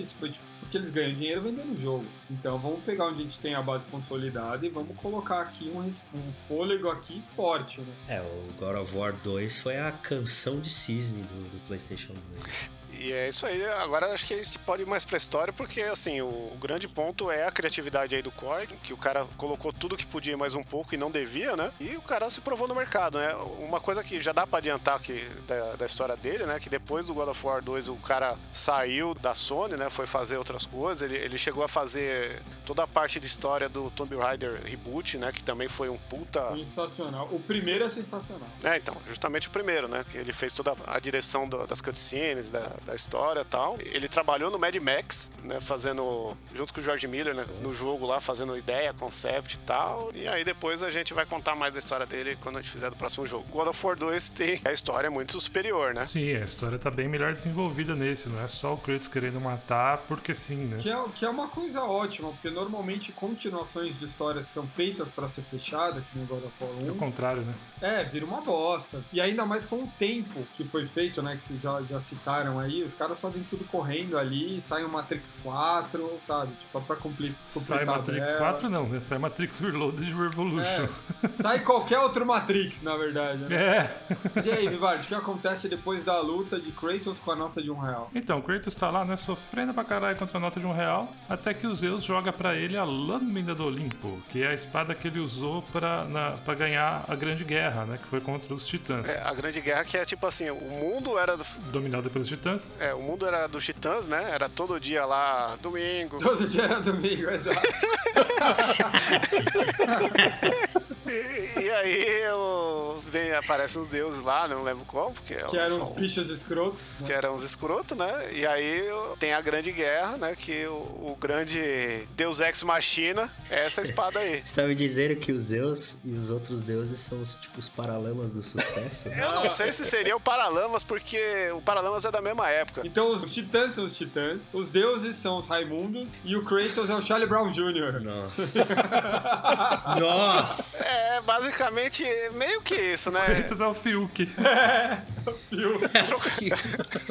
Então, mas aí o Kratos ele não quer aceitar ajuda, né? Porque ele é todo orgulhosão e tal. Mas no fim ele, ele acaba aceitando, pega a lâmina e derrota o, a nota de um real lá, o Colosso de Rhodes.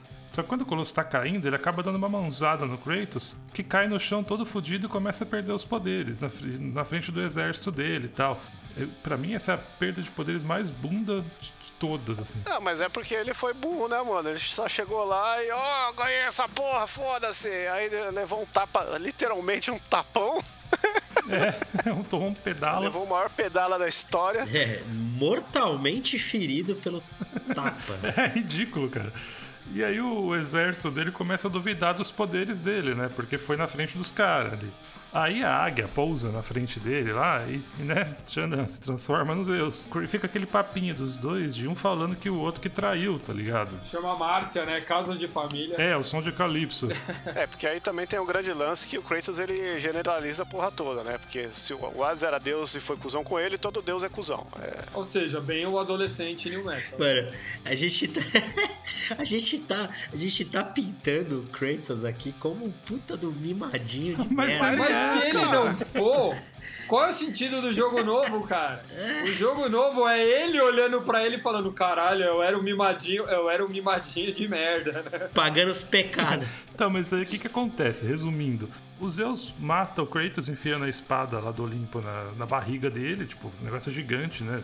É o que causa a cicatriz lá que ele carrega depois. E ele vai pro mundo dos mortos de novo. Faroeste Caboclo, segunda vez. É, só que dessa vez cai- ele cai numa espécie de limbo e encontra a Gaia. A Gaia o que, que é? É basicamente a Terra e mãe de todos os outros titãs. Quem assistiu o Cacete Planeta, ela era a mandante lá é, do Cacete Planeta. Do, do Cacete Planeta, não, Capitão Planeta. Caralho! Eu tô tentando. Falei, caralho, a Maria Paula fazia a Gaia no Maria Cacete Paula Planeta? fazendo a Gaia, eu estou meio confuso, desculpa aí. E aí eles começam a trocar uma ideia e a gente se toca que a voz dela é a voz que narra esse segundo jogo, né? E ela fala que ele é um guerreiro tal, que guerreiros não aceitam a morte e que vai mostrar pra ele o caminho pra ele conseguir derrotar Zeus. Aí ele renasce do inferno de novo, encontra um soldado espartano vivo que fala pra ele pegar todo mundo que estiver vivo ainda e se preparar pra guerra. E aí aparece lá o Pegasus, enviado pela Gaia. Pegasus é um cavalo alado, né? Que dava força pro Shiryu lá. E aí ele monta no bichão e sai voando e gritando que vai matar Zeus. Eu vou matar os Zeus.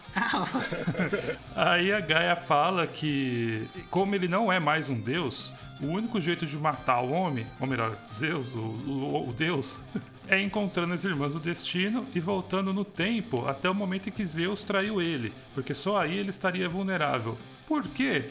Não sei. Eu sei por quê. Por quê? Pra introduzir as Irmãs do Destino no, no jogo da franquia. É pra ter uma desculpa, né? É, é uma, uma ganf do momento, né? Uma- o, o que ele tem que ir atrás são a- a- as minas do destino pra ele conseguir pegar a máquina do tempo e voltar antes do momento que ele foi lá, né? Furado por Zeus. O que é uma parada muito estranha, né? Por quê? Porque se ele tem uma porra da máquina do tempo, né? Ele pode voltar lá e não matar a família dele, mas ele. Né, ele, ele não quer isso, né? Ah, não, não. essa motivação, né? Igual essa galera aí que, né, ó, acabar com a corrupção, né? O, o inimigo agora é outro, né? E ele tá sempre nessa desculpa, não, né? Pátria, família, acima de tudo. É, eu- Família é o caralho, eu quero voltar e me vingar, né, mano? Foi isso aqui não. Melou o rolê. Então, aí o Kratos vai avançando, né? Vai encontrando mais titãs. Uns ele mata, outros ele ajuda e alguns ele ajuda e mata no meio do rolê. E aí chega um ponto que ele questiona a Gaia do porquê que ela tá ajudando ele. E ela fala que Zeus tem que ser detido e conta a história da porra toda, que é o quê? Um oráculo disse pro Cronos que um dos seus filhos se voltariam contra ele. E com isso, o que, que ele resolve fazer? Engolir todos eles e aprisionar os filhos na própria barriga. Aí a mãe, que assistiu ele engolir criança por criança, na hora de entregar a última, ela pegou uma pedra, enrolou num pano, deu pro Cronos e ele nem se ligou. Ele pegou e engoliu. Que puta que pariu, né? Ah, velho, que o tamanho do Cronos é. Isso, isso é mitologia grega mesmo, tá? Sim, sim, isso É, é, isso é isso real. é. Isso faz parte do documentário. Devia estar muito bêbado, né? Pra confundir um bebezinho. Não, mas pera Ah, aí. velho, é que os bebês é como se fosse tipo um grão de feijão pra ele, tá ligado? É, Bêbado tava o cara que, que contou a história, o cara que inventou a história. Devia ter a galera enchendo o saco. Como é que foi o mundo? Ah, ele engoliu porra dos bichos. É, uma Não, pedra pra, aí. pra- pra ilustrar, pra quem nunca viu a porra do Cronos, a gente vai ter uma escala melhor no God of War 3, porque no God of War 3, o, o Kratos ele é tipo uma sujeira que fica embaixo da unha dele, né? E, e aí ele tem um filho com uma mulher, que aí a gente não vai procurar a, a regra né, 34 da internet pra ver essa cena, que é um negócio meio, né? Só se for no, no modo Jesus ali por espírito, porque por penetração não rola. E esse tipo de coisa acontece na mitologia nórdica também. Eles até dão uma desculpinha lá, mas acontece. É. É, na nórdica tem um lance que os, os caras gigantes diminuem, mas na grega não, é tudo via pensamento e Wi-Fi, né? Tem um lance aí que ele tem um filho lá que é Zeus, né? E essa cena é legal porque ela é toda num CG bonitão, né? A gente vai ver os Zeus crianças que já nasceu de cabelo branco. É, essa, essa criança que, que a mãe não entrega é Zeus, que já tinha cabelo branco. E foi a própria Gaia que criou ele até a vida adulta, né? Aí ele cresce e vira o Oswaldo Montenegro. E o, e o Zeus, ele cresce puto com todos os titãs, assim como o Kratos é, meio que cresce puto com todos os deuses. É, essa- tem uma coisa que o Kratos nunca fez foi crescer, né, cara? Ele sempre foi um imaturo. É, então. E assim, o Zeus ele queria libertar os seus irmãos da barriga do Cronos, né? E fuder com todos os outros titãs. Aí você junta o fato dele ser megalomaníaco, quis conquistar a porra do mundo todo, inclusive dos mortais. E ele derrota os titãs com a tal da espada que ele jogou pro Kratos lá para ele enfrentar o Colosso de Rhodes. lá. E isso é a origem do mundo, segundo a mitologia grega, né? Que aí vai ter o deus que criou a água, a porra toda, domina. Cada um toma conta de um negócio aí, que mais no 3 a gente vai ter uma exemplificação melhor, né? E aí, voltando para os dias atuais, o Kratos ele cruza com uma versão meio zumbi do Rei Bárbaro lá, que quase matou ele na batalha que ele venceu, que ele vendeu a alma pro Ares. É, e, o e o cara acaba falando que as irmãs do destino que fizeram ele encontrar o Kratos. Isso. Aí é uma, uma fica dica aí de que a parada funciona. Aí o cara acaba sendo lá um chefinho pra matar, né? É, e- e é legal que nesse meio tempo tem Perseu, tem toda aquela galera lá do Fúria de Titãs, né? Aí é o esquema Kingdom Hearts, ele faz um rolezinho ali pra conhecer um pouquinho de cada, mostrar. É, é porque assim, né? A história do God of War também serve pra quê? Pra zerar todos os personagens da mitologia grega, né? Exato. por então aqui eles, eles pegam né, o Teseu, o Perseu, o, É, dos famosos eles pegam quase todos. é, até você, você matar esse, esse cara aí que é o que matou o Kratos, tem a Vingança Parte 2, Não né? chegou a matar. Que inclusive tem a piada do cara do barco de novo nessa hora, porque ele ressuscita zumbi e sai correndo, né? A barriga do jogo é essa, né? Ele matando essa galera pra chegar na- nas minas do destino lá. Tem até o, o grande momento que ele pega o, a Fênix, é isso mesmo, Eduardo? Confere? Antes disso, ele tá subindo lá pra chegar, né, no encontrar as irmãs do destino e tem uma ponte quebrada que ele não consegue atravessar. Aí aparece o Ícaro. Por quê? Não sei. Não, porque tem que zerar a mitologia, tem que fazer o checklist. É, bem isso. E o Ícaro tá loucão de pedra e começa a falar que o Kratos não vai conseguir chegar nas Irmãs do Destino pra ele desistir e tal. Aí eles começam a se pegar na porrada, caem da ponte, continuam na porrada e no final o Kratos arranca as asas dele e começa a usar. E ele, a partir daí ele consegue pular uns, uns vãos maiores lá. Esse foi uma que ele ganhou na broderagem, é isso? Porque É. é exatamente assim que funciona. Quando você arranca parte do corpo de outras pessoas e coloca no seu, você pode usar. Normalmente. Sempre foi, sempre foi. Só que ele cai na- no abismo do mundo, né? Que é meio que o centro do planeta na mitologia grega. E aí, né, ele sobe a porra toda, aí ele encontra e liberta o Atlas. O Atlas é um titã que Zeus condenou a sustentar os céus pela eternidade. Normalmente ele é retratado como um, tipo um cara, assim, segurando o, o mundo nas costas. Inclusive, ele tá na capa do 5150 do Van Halen. E é a espera de um milagre. Ah, ele. São Cristóvão na mitologia cristã é o maninho segurando o globo também. Olha aí. E ele reconhece o Kratos assim com um tom de desgosto, né? Tipo, putz, que merda você aqui. E fala que vai fazer ele sofrer. Mas o Kratos joga um psicológico nele, falando que vai destruir os Zeus. O Atlas ri, pergunta como. Daí o Kratos fala que vai usar a lâmina do Olimpo. E o Atlas começa a contar a história da espada, que é bem X. Que resumindo, os titãs mandavam na porra toda, então Zeus queria eliminar eles pra dominar tudo. Então criou lá a lâmina do Olimpo. No meio da bagunça com esse objetivo, ele finca a espada no chão e todos os titãs recebem meio que um choque de monstro. e o Atlas fala que depois disso acordou aprisionado nas catacumbas de Hades. Aí o Kratos pede pra ele mostrar o caminho das Irmãs do Destino. Ele- o Atlas fala que isso não rola, mas dá um poder novo pra ele e bota o Kratos de volta pra Terra. E faltou o carinha lá que o passarinho come a tripa dele, hein? Ah, cara, teve um monte de coisa que eu pulei porque, assim, é, é legal no jogo, mas não é relevante pra história. que Aqui a gente tá contando a história. Mas, mas esse, é, esse é da hora, pô. Conta aí, então. Ah, mas é, é bacana aí nessa parte, né? Porque assim que ele fala aí com espera do milagre aí, e aí ele continua a seguir a fúria de titãs pra ir até da- das irmãs do destino, né? Ele vai, vai encontrar lá um mano lá que, que fica eternamente lá sendo comido por pássaro lá, maldição de Zeus. E aí tem mais um momento com o Kratos cuzão, porque ele liberta o cara pra depois jogar ele no fogo pra ele queimar eternamente. Ele vai encontrar a irmã da Hydra lá, que ele vai arrancar a cabeça e você vai ter o poderzinho de, de transformar a galera em pedra, né? Que também é um recurso muito foda. Ele vai encontrar o Kraken, né?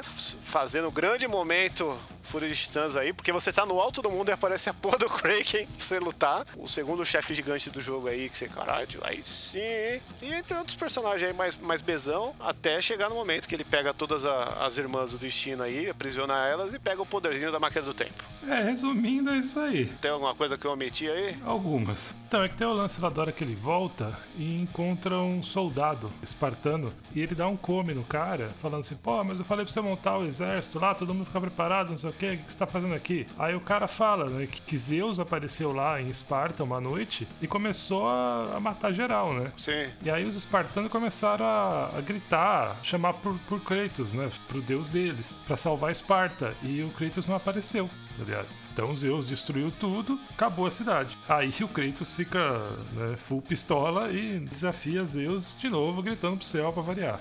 Vai, Mário.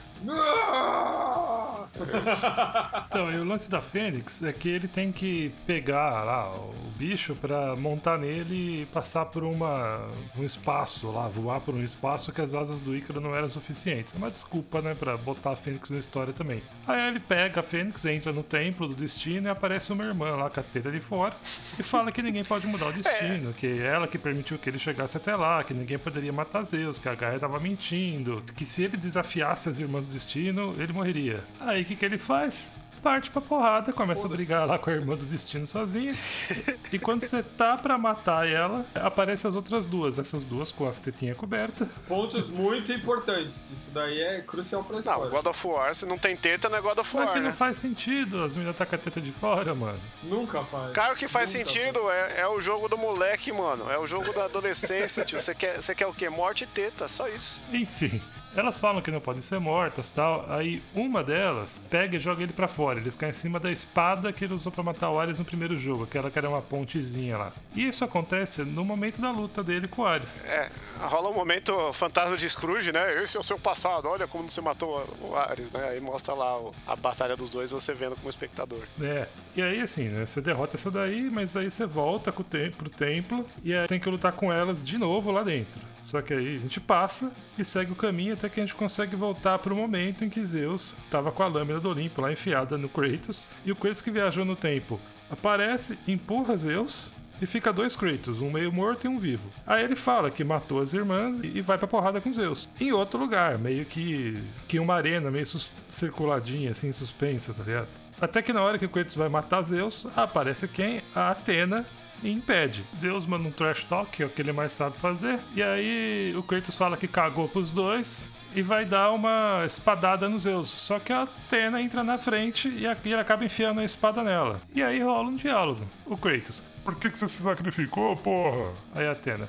Pra salvar o Olimpo. Aí o Kratos. Mas eu não queria acabar com o Olimpo, só com Zeus. Aí a Atena. Mas Zeus é o Olimpo, caralho. Aí Kratos. Mas ele que tá pedindo pra morrer. Aí a Atena. Porque ele tá com medo. Um medo que o pai dele, o Cronos, também sentiu. Um medo blá blá blá que fez ele querer matar você, o seu próprio filho. Aí o Kratos. Não! Não, zoeira. Aí o Kratos. Nem fudendo, eu não tenho pai. Aí a Atena. Todos os deuses vão te negar. Então Zeus tem que viver pro Olimpo continuar existindo. Aí o Kratos. Se esses putos do Olimpo vão negar minha existência, então que se for do Olimpo.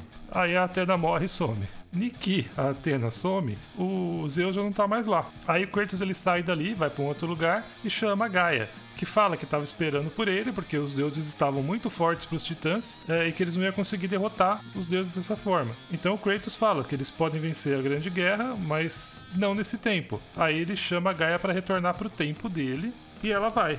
Aí corta, né, pro Zeus falando com os outros deuses que ainda estão vivos que eles vão matar o Kratos. Aí eles ouvem um barulho lá embaixo, vão ver o que que é. É o Kratos chegando com os titãs ao som de cabeça de dinossauro de fundo.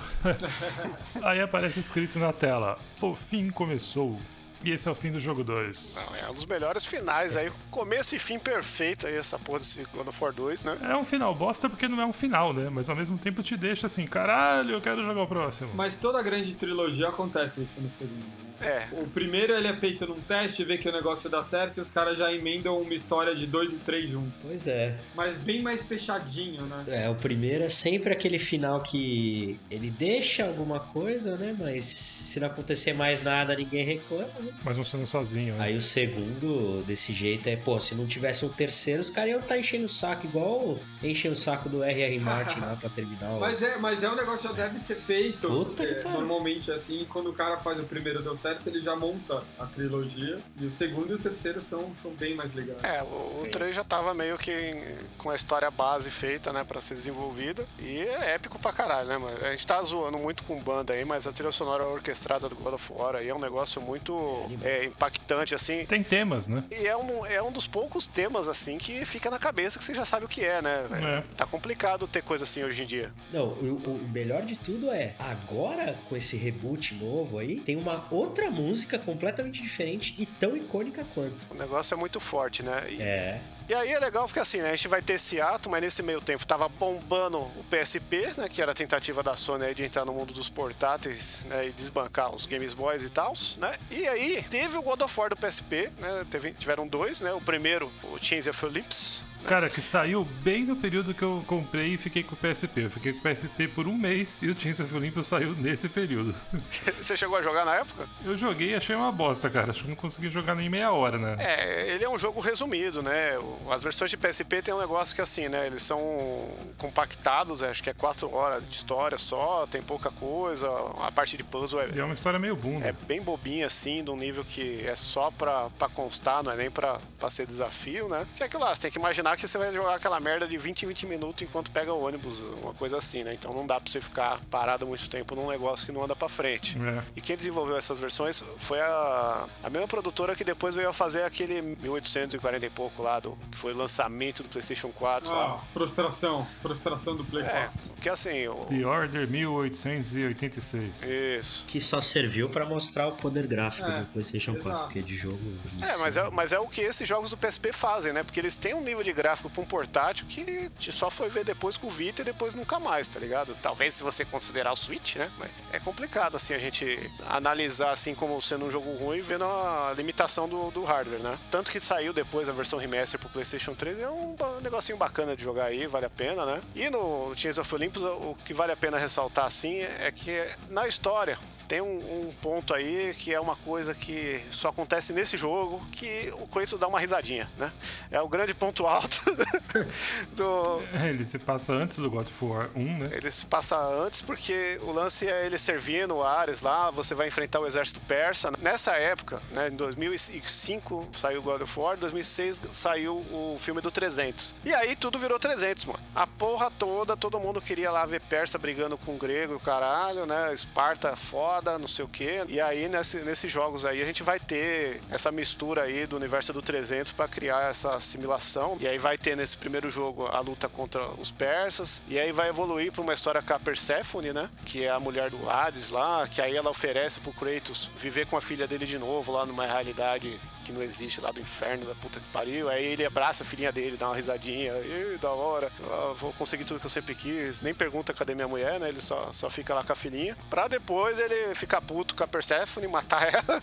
e foda-se todo mundo, vamos matar geral. E dando-se essa porra, né? E o jogo é basicamente isso, né? Tem um começo de jogo com um bicho gigante que lembra muito a do God of War 1. E conta pra história assim. Nesse meio do caminho, existe um, um jogo do God of War para celular saiu para o seu Sony Ericsson com JavaScript, que é o Betrayal, que é, é canônico para a história, mas é uma história bunda lá, que você só vai simplesmente é, levar o seu exército, quando você ainda tá no comando de ah, vai matar uma cidade toda, descobre que tem um traidor, né? E ele se passa em algum momento depois do Ghost of Sparta e do God of War 2. Isso. Que aí você tem os poderzinhos tudo, né? E aí você descobre lá que é o filho do Hermes que tá fazendo a porra toda, mata ele no final. Esse jogo ele tem uma parada bacana porque ele parece um jogo de Super Nintendo, assim, né? O gráfico e tal. É, o visual é bem legal. Eu acho que vale a pena pelo visu, assim. Eu não sei como ninguém fez um remake aí pro Super Nintendo dessa porra, ou um port que você não precisa ligar um emulador de Java, sabe? Porque é um, é um joguinho bem bacana, assim, o padrão da época. Talvez o melhor jogo do estilo que você jogava no seu Nokia, né, mano? Pirateado. E temos o, o grande jogo de portátil, que é o Ghost of Sparta, que esse sim aí é um prequel que preenche umas lacunas da história do Kratos. É porque é um jogo que mostra a infância dele, né? Que ele tem um irmão que, segundo a- as lendas, né, ia nascer em Esparta, uma criança marcada, e essa criança vai matar os deuses, né? Ó, quem será? E aí o jogo te engana, porque quem nasce com a marca é o irmão do Kratos, né? O Deimos, que é dublado pelo Eladio Aoud. Aí, Kim, você que gosta de, Oh, de celebridades, né? tá vendo? E aí, Eladio Aoud aí faz o quê? Faz o Leônidas, né? Porque o irmão do Kratos é o Leônidas, que o visual é igualzinho, assim, um cara de barba mais pra frente, né? Mas ele tem a marca igual do Kratos do olho, porque na verdade não é igual do Kratos. O Kratos, né, que teve a sua vila sitiada pelo Hades e pela Atena, que foram lá e roubaram o irmão dele lá, deram um cacete nele na- em todo mundo, levaram a criança embora. E aí ele, pra reverenciar o irmão, ele tatuou, né, aquela faixa vermelha lá, meteu aquele tribal, e nesse mesmo momento ele ganhou a cicatriz que ele tem no olho direito, né? Que foi o Hades dando uma muqueta nele lá, quando roubou o irmão dele. Então a gente vai ter esse momento, olha, então é assim que ele ganha a cicatriz e, e a tatuagem, que coisa, hein? E aí a gente vai ter no jogo, ele sabendo que ele, o irmão dele tá vivo, ele vai encontrar a porra da mãe dele, né? Que também era meio que uma cena extra no God of War 1, que a mãe dele, quando vai falar pra ele quem que é o pai dele, ela vira um monstro, porque ela tem uma maldição, aí ele tem que matar a mãe, né? Então aí, mais uma vez, um momento família do jogo. God of War, grande jogo família. Ele descobre que ele tem um irmão, que o irmão dele tá lá com o Thanatos no inferno, né? Sendo torturado por gerações, né? E aí ele vai atrás do irmão lá, vai matar o Thanatos, a porra toda. E aí tem um grande lance dessa história que ele mata o Thanatos aí pra salvar o irmão, falha miseravelmente, porque o, o irmão dele morre, né? Temos aí uma cena dramática aí dele carregando o irmão, caralho, triste pra porra, porque Kratos é um merdeiro. E tem que trabalhar amanhã também. É, não, preciso continuar aqui ama- amanhã. amanhã tem uma cidade pra invadir, né, tio? Tá foda. Mas o, o grande lance dele ter matado o, o Thanatos aí é porque.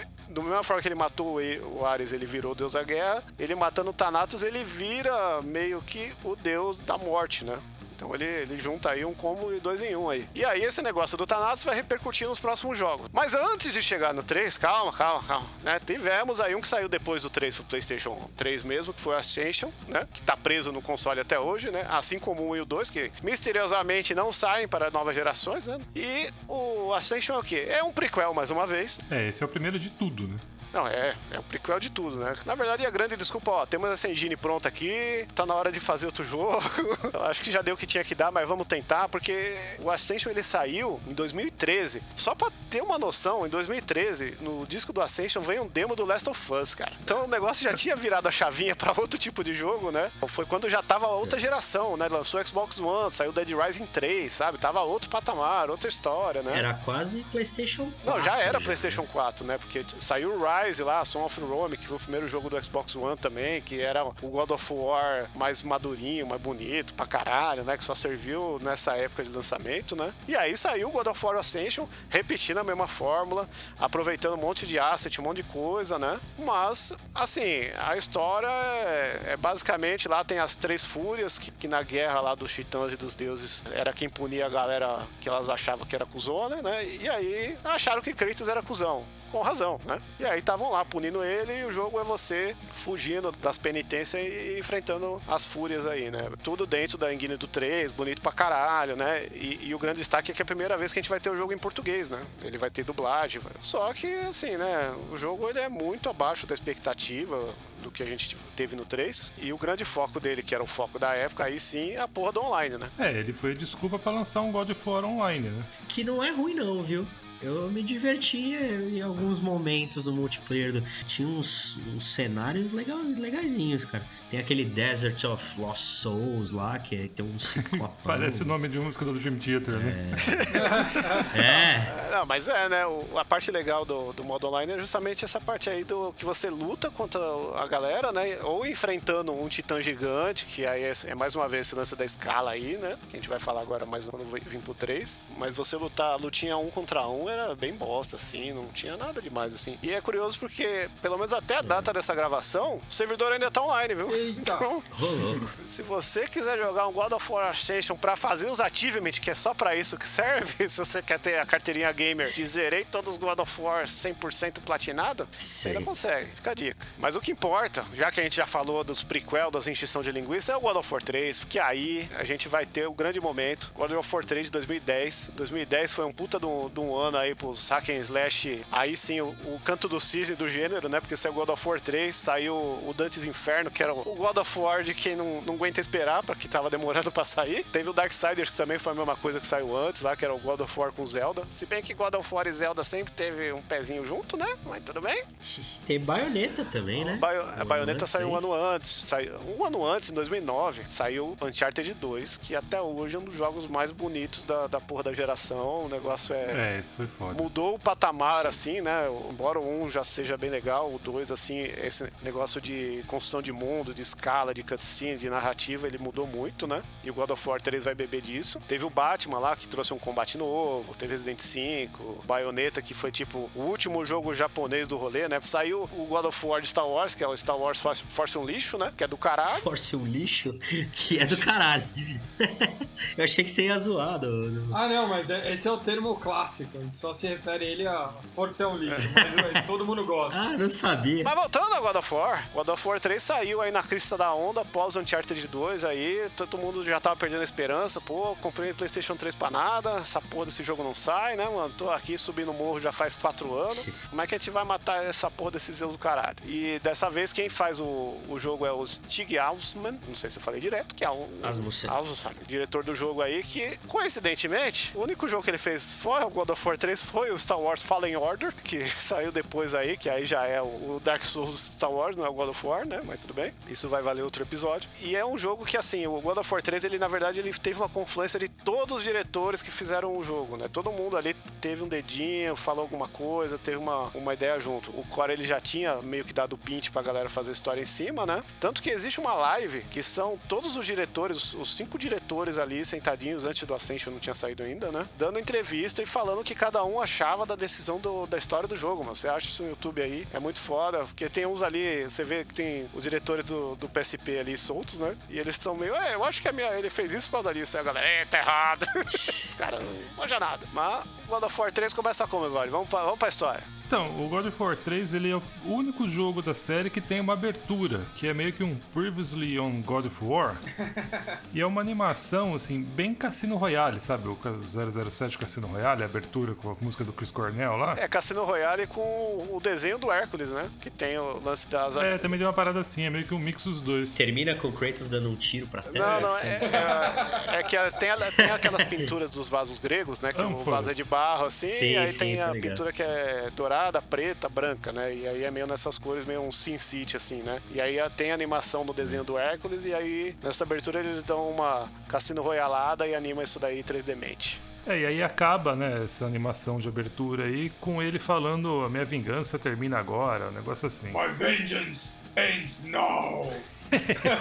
Porra. Perfeito. E esse é o jogo mais gore de todos, assim, disparadaço. Não, mano, o jogo é tão gore. A- Aliás, fica a dica pra você que tem um PlayStation 3, que você quer fazer a conservação dos jogos porque a PSN tá pra cair a qualquer momento, que tá nesse cai não cai. Existe na PSN o demo do God of War da E3. Você vai lá, baixa e guarda essa porra com a vida, porque é diferente do jogo final, é uma parte lá que você vai invadir a cidade lá do que tá acho que o, o Atlas lá, o Cronos, sei lá quem tá atacando a porra da Não, cidade. o Atlas morre no outro jogo. Ah, Então, qual, qual que é o cara meio vulcão lá? Você fala o Titã? É o Titã mesmo, que tá com a cabeça quente. Qual que é esse aí? Ah, tá. Ele aparece no jogo, mas não aparece o nome dele. É o Hiperião. Aí, O Imperião, que é gigante, né? Tem essa luta do God of War que você vai ter o, Imperião lá. Isso aí tá no demo do God of War 3 da E3 que você ainda acha pra baixar. E é legal que esse demo, ele é. O gráfico é um pouco melhor que o jogo final, porque ele não tem alguns filtros que eles usam lá pra tirar serrilhado e tal, e você consegue ver mais detalhes. Tem uma coisinha que ele é um pouco mais gore, que é estranho, porque tipo, sai mais tripa, uns negócios assim, sabe? E ele começa o jogo como no jogo original, que você tem a cabecinha do Kratos, dá o play e você já sai jogando, sabe? Sim, sim. Tem a- a- altos momentos. Cara, começa com uma cena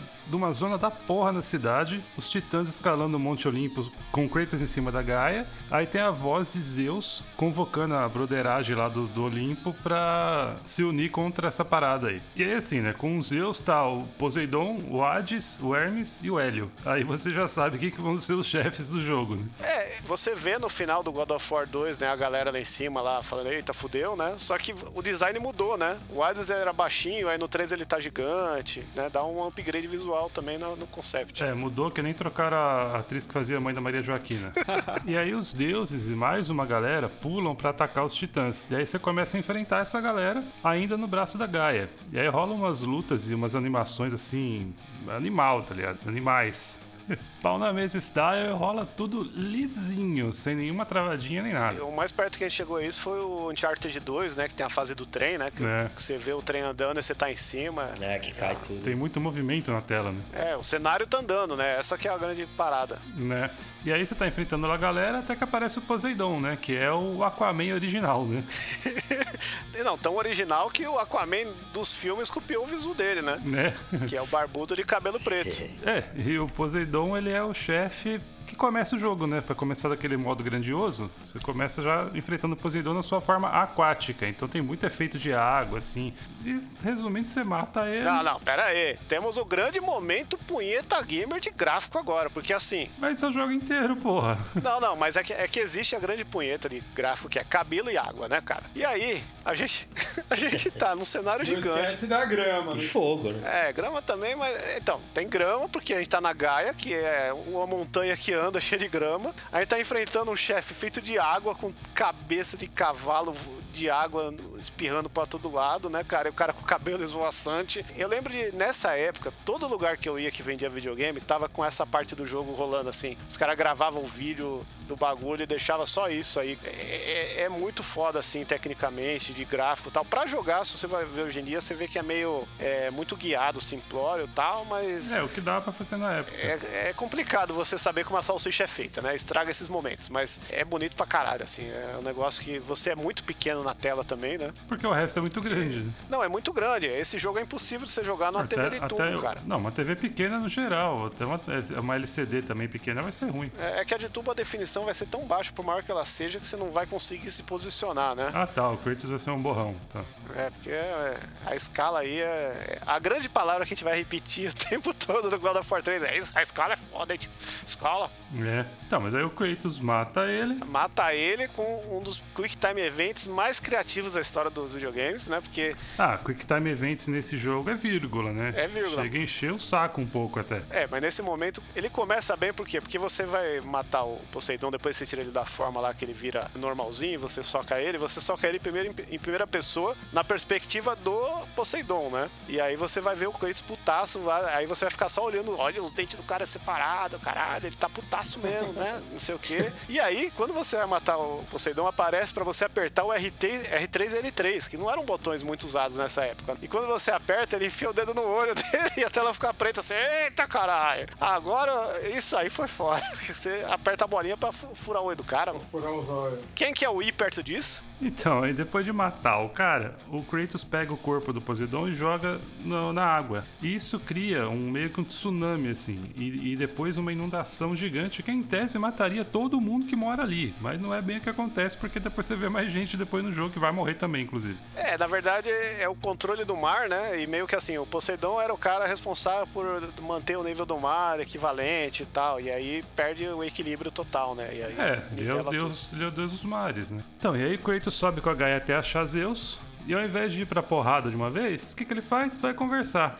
Aí Zeus joga um, um raio na Gaia que derruba ela e o Kratos, que não consegue se segurar. E a Gaia não ajuda ele, porque diz que a guerra dos titãs é mais importante do que a vingança dele. E ele cai. Como assim? Mas cai pra caralho a ponto de ter uma animação nesse meio tempo com um outro flashback da vida dele. E aí depois do flashback, ele cai no rio Stygia, que fica no inferno de Hades. E no inferno ele foi pela terceira vez. né?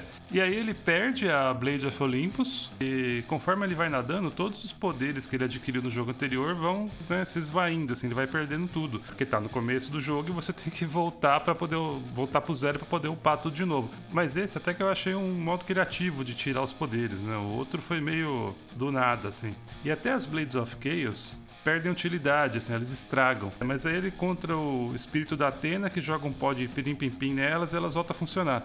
E assim, cara, foi um negócio, é um negócio tão rápido que eu nem sei por que, que eles fizeram isso, de você perder a utilidade da lâmina, sendo que você não tem que fazer nada sem elas, nem ir atrás de outras. É, na verdade é só pra falar que é outra Blade, é a, é a Blades of Exile, né? Eles mudam o nome. É, eles mudam o nome em todo jogo, mas é a mesma coisa. É, porque eu acho que é parte do, da capa do jogo, pra falar, ó, agora sua arma é mais foda, né? Tá sempre em evidência e tal, né? É tipo o Kojima batizando o Snake de novo. Isso. Cada hora ele vira um Snake diferente. É, então, mas aí depois de ir pro inferno pela terceira vez, você tem que subir tudo de novo pela terceira vez. E nesse processo você encontra o Hefesto. Bonitão, lindo. É. E assim, eu acho sensacional a história dele na mitologia mesmo, né? Que assim, tem várias versõezinhas, mas a, a que eu gosto mais é que fala que quando ele nasceu, Zeus achou ele tão feio que simplesmente pegou ele e jogou pra longe do Olimpo. E aí ele caiu numa montanha que tinha um vulcão, então por isso que ele desenvolveu, né, a, a arte de ser ferreiro, tal, de construir armas e tudo mais. O nome romano dele é Marte. Tem outra versão que fala que Zeus deu um soco, deu uma porrada nele quando ele nasceu e por isso que ele ficou feio. Mas no jogo eles não explicam muito. E ele é casado com a. Com a Afrodite, o cara é feio, mas é bom de papo. Não é? Esse é o grande ensinamento grego. Olha aí. Então, e no jogo, ele é meio que um gigantão também. E ele só troca uma ideia por enquanto, né? O Kratos fala que tá atrás da chama do Olimpo. E o Efeso diz que quem toca nela morre, já fala logo de cara. E tira um barato dele, dizendo que se ele conseguir sair do reino de Hades, ele consegue achar a chama numa boa. E aí o Kratos sai para procurar a Blade of Olympus e acha ela enfiada numa estátua de bronze de uma criança. E a criança começa a falar com ele. Ele acha que é a filha dele, né? Ele, ele fica com essa impressão que. É, ele vê e pensa que, porra, conhece essa menina de algum lugar. Aí beleza, depois disso ele pega lá a espada, vai enfrentar o Hades. Ele mata o Hades e volta pro Hefesto. Que aí ele começa a contar como ele era bonitão, tal, casado com Afrodite. Que quando Kratos matou o Ares, os Zeus deu uma pirada e fudeu com ele. Raptou a filha dele, né, a Pandora. E por isso ele passa o tempo todo ali tentando recriar a filha em bronze. que a Pandora é a chave da caixa de Pandora, né? Calma, porra, olha o spoiler. Mas você poxa, pulou o Hades aí, que é legal só falar que o Hades ele, ele tem aquele visu carniceiro do inferno nesse jogo aqui, que é, que é muito foda, né? Que eu fiquei, fiquei um pouco decepcionado, porque eu, ta- eu- eu- uma parte de mim tava esperando um cabelinho azul aí. Ah, É, né?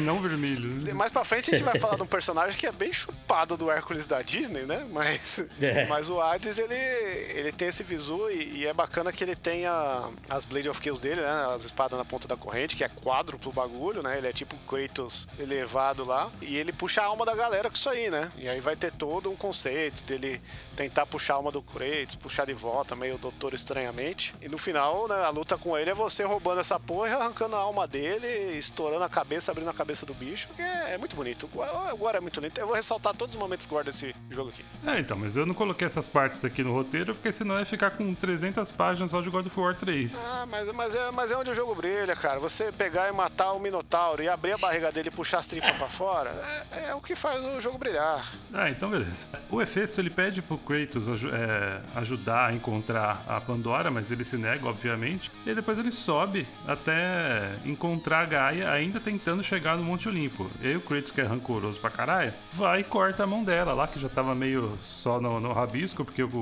o Zeus já tinha jogado o rainho lá. E aí ela cai. E logo depois ele encontra o Hélio, que é o Deus Sol, e ele tá todo fudido. É o deus dos gases. Tá só o gás, né? E ele vem com um papo de que ele quer retribuir o Kratos por ter ajudado ele no passado. Aí o Kratos pergunta pra ele, então, onde que tá a porra da chama do Olimpo? E aí o Hélio, depois né, de uma treta lá, eles têm que brigar, fala que ele tem que entrar na chama pra conseguir o poder e derrotar Zeus. Aí o Kratos fala, pô, tu acha que eu sou otário, rapá? O maluco ali falou que se quem toca na chama morre. Aí ele vai e arranca a cabeça do Hélio, que é uma das melhores cenas de todos os tempos em todos os jogos, assim. Ah. É um gore, assim, sensacional. Não, é melhor até que do novo, pô, porque o novo não tem gore, né? É, o o novo, é novo- um gore meio. É, mais de É, boa. a gente vê o olhinho do cara desse. É um gore maduro. Um gore mágico, É é um um gore gore mágico.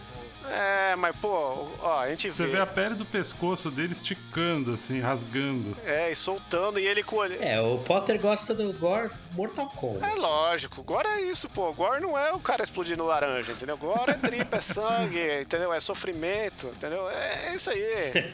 É, é muito lindo essa cena aí. É uma cena aí que sempre que você fala God of War 3, eu imagino ele arrancando a cabeça do, do Hélio aí, que é o, é o rei do- da luz, do sol, né? É, ele é o deus do sol. E o Kratos fica com a cabeça dele, né? Que você usa em alguns momentos lá. É, que ele vai ser o equivalente a Medusa aí, só que em vez de transformar a galera em pedra, ele cega o povo aí e serve de lanterninha do Kratos. Isso. E aí também, né? Como ele mata o deus sol, o mundo fica escuro.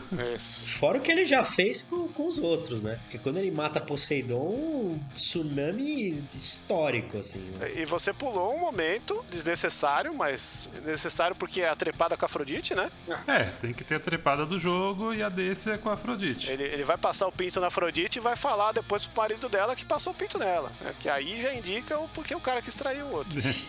E então, aí depois de andar uma cara, o Kratos encontra o Hermes, que é um dos deuses mais antigos de, de todos, assim. Então, debaixo do guarda-chuva dele tá uma caralhada de coisa genérica, tipo fertilidade, magia, viagem, rebanho, né? E por aí vai. No jogo, basicamente ele é o The Flash dos deuses. Ele fica tirando o barato do Kratos só porque ele sabe que vai conseguir fugir se o Kratos tentar pegar ele. É um momento meio merda, porque o cara, ah, não me pega não. Aí você vai indo atrás do cara, cruzando o rolê. Essa, essa luta talvez é a mais merda do jogo, essa daí, porque é meio, meio bosta, assim. É, além de ser uma luta meio bosta, assim, a consequência também é meio X, né? Porque com os outros tem mais relação com eles, tipo o tsunami, tipo ficar sem o sol. Esse daí é meio. É. Quando o Kratos mata Hermes, ele. A morte de Hermes causa uma praga bizarra em toda a Grécia. Sim. É, tipo a espera de um milagre, né? Quando ele libera a doença lá. É, Tem um personagem aí que é legal a gente falar, embora ele seja meio ampassant, que é o, que é o Dédalus, que é, o- que é um Ah, velho cara. Falou, One Passant. Aí, tá vendo? Ele já falou o Seara, agora soltou o Ampassan.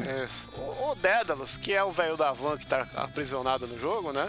Que é meio que o narrador do jogo, sempre que fala. E por que, que ele é importante? Porque ele é o Malcolm McDowell, né? O budget do- da dublagem foi pra ele, também conhecido como o nosso Alex do Laranja Mecânica aí, trampando na dublagem aí nessa época, coitado. Tá Tem precisando- mais um grande ator aí, hein? Que não apareceu ainda, não falaram. Calma, sua piranha. Que é o nosso querido. Bom, Fala, fala agora, vai, já que a gente tá no momento dublador. Que é o nosso querido Kevin Sorbo, Ah. Hércules original da série, que faz o- a voz do Hércules. É, de- deixa eu chegar nele aí, que aí eu vou, eu, eu vou destrinchar que é Não, chegou na hora certa, porque o Hércules é o próximo que você encontra no jogo. Aí, chegamos no, no Kevin Sorbo então. Kevin Sorbo, que é um arrombadaço, entendeu? Trampista.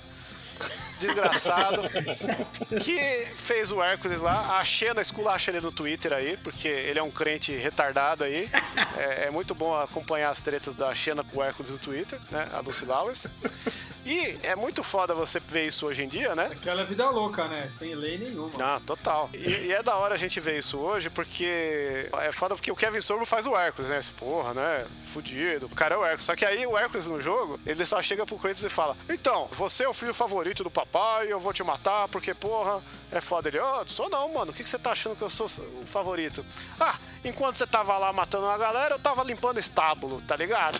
Me deu 12 trabalho merda pra fazer e você fazendo as coisas foda. Você acha que você não é o favorito? Ele, eu, porra, é mesmo, né, mano? Mas você matou o leão lá, é, mas só o leão. E você que matou dois terços aí da- dos deuses. É. Eu sou mais foda mesmo, então vamos brigar, né? e aí, enquanto isso, aí tem a lutinha de arena e em cima fica a Hera, né? Que é a peguete do Hércules ou é a irmã? Eu, eu nunca sei direito. É mãe? É a mãe dele. Mãe. Ah, então rolou um incesto aí, porque Gregos, né, amigo? Gregos. é grego, gregos. E o design da Era, ela lembra muito o design da, da mina do Hércules da Disney, só que versão cachaceira Ultimate, né? Que ela tá toda bêbada lá, né? E ela é muito parecida, assim, o design do personagem. E aí temos a luta dele com o Hércules, que termina na porrada até amassar a cara do Hércules pra dentro, que é o que Kevin Sorbo também merecia hoje em dia. Caralho, eu preciso ver isso aí, mano. Não tô sabendo do Kevin Sorbo, cuzão. Arrombadaço, Kevin Sorbo aí, teve o que mereceu no God of War 3. E logo em seguida o, o, o Kratos só vai lá e quebra o pescocinho de Hera. o Hércules não é filho dela, não. Não é? É Alquimena que é mãe do Hércules. Ah, é, porque ele é semideus, né? Ele não é deus. Ele é semideus. É, tipo aqueles. É. Aliás, temos que ressaltar, né, a mitologia que Zeus se vestia de mendigo pra passar o peru na- nas casadas. De mendigo e de bicho, né? Toda hora virava um bicho diferente. ia A lá. base mitológica de Zeus é essa aí, né? É. Então, e depois de matar o Hércules, o Kratos volta pro Hefesto, que se liga que ele tá atrás da Pandora. Ele fica putão, porque fala que ela sumiu por causa dele, que abriu a caixa no primeiro jogo. Aí ele explica que fez a caixa depois da Grande Guerra e tal, e que ele queria proteger de um jeito fodão lá.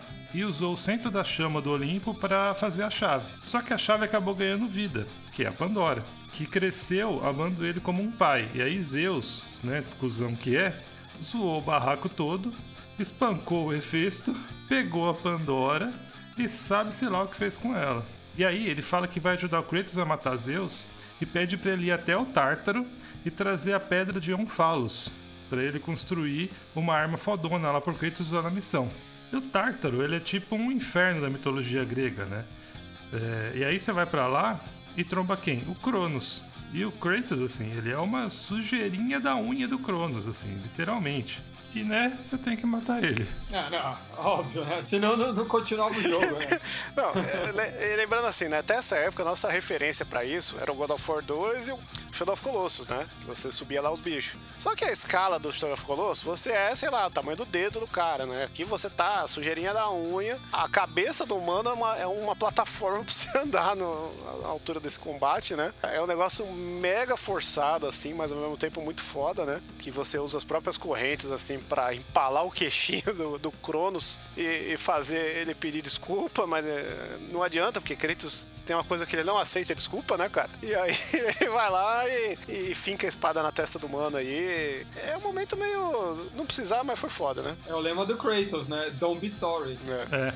E no meio desse rolê todo aí, você descobre que a tal da pedra, que faz virar noite e dia, não tá no Tártaro, ela tá dentro do É o Cronos. dente dele sujo, é o Tártaro, cara. Tá explicado. É, e aí o Kratos putão por ter que aguentar a bafinha do, do Cronos, mata ele, pega a pedra e volta lá pro, pro.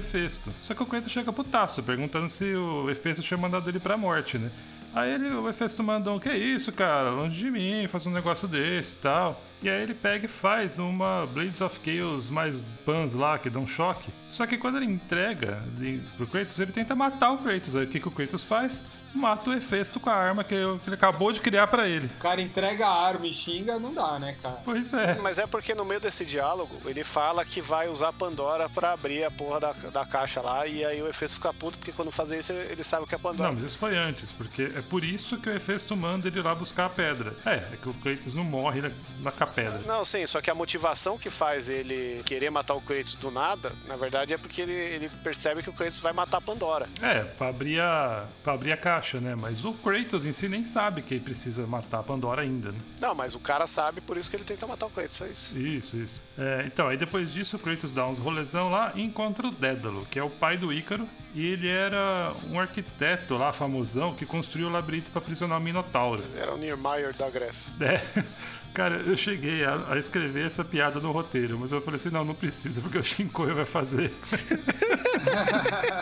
Eu tava aqui, né? Só cumprindo a minha função.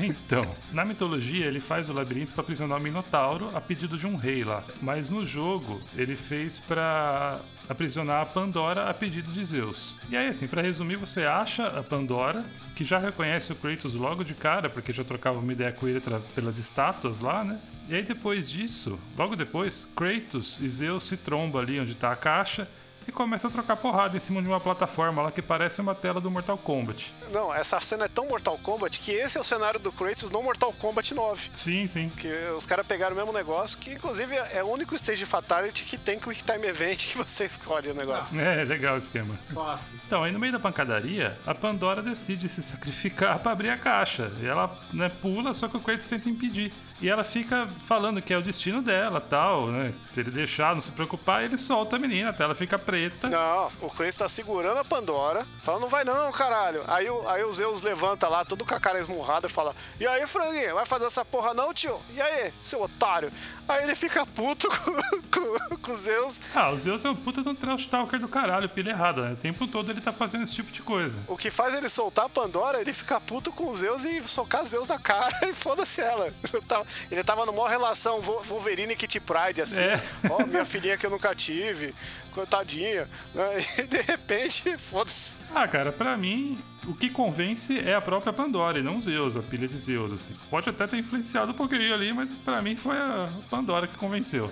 Eu, eu acho que. Ah, é a raiva que motiva isso. É Tá, isso. mas aí dá um Fade to Black lá, e aí volta com Kratos acordando e Zeus desmaiado e a caixa lá pra ele abrir. E ele abre, aí Zeus acorda, e a caixa tava vazia. Aí Zeus tira um barato, né? E vai pro outro canto. Kratos vai atrás, só que quando o pau vai comer, aparece a Gaia chamando o Kratos de traidor. E fala que vai matar pai e filho, tudo junto ali. E eles dois pulam de onde eles estavam e caem dentro da Gaia. A relação Kratos e, Ga e Gaia é o Ouroboros a traição, né? Porque um vai pedindo ajuda pro outro e traindo um atrás do outro. o tempo todo, é.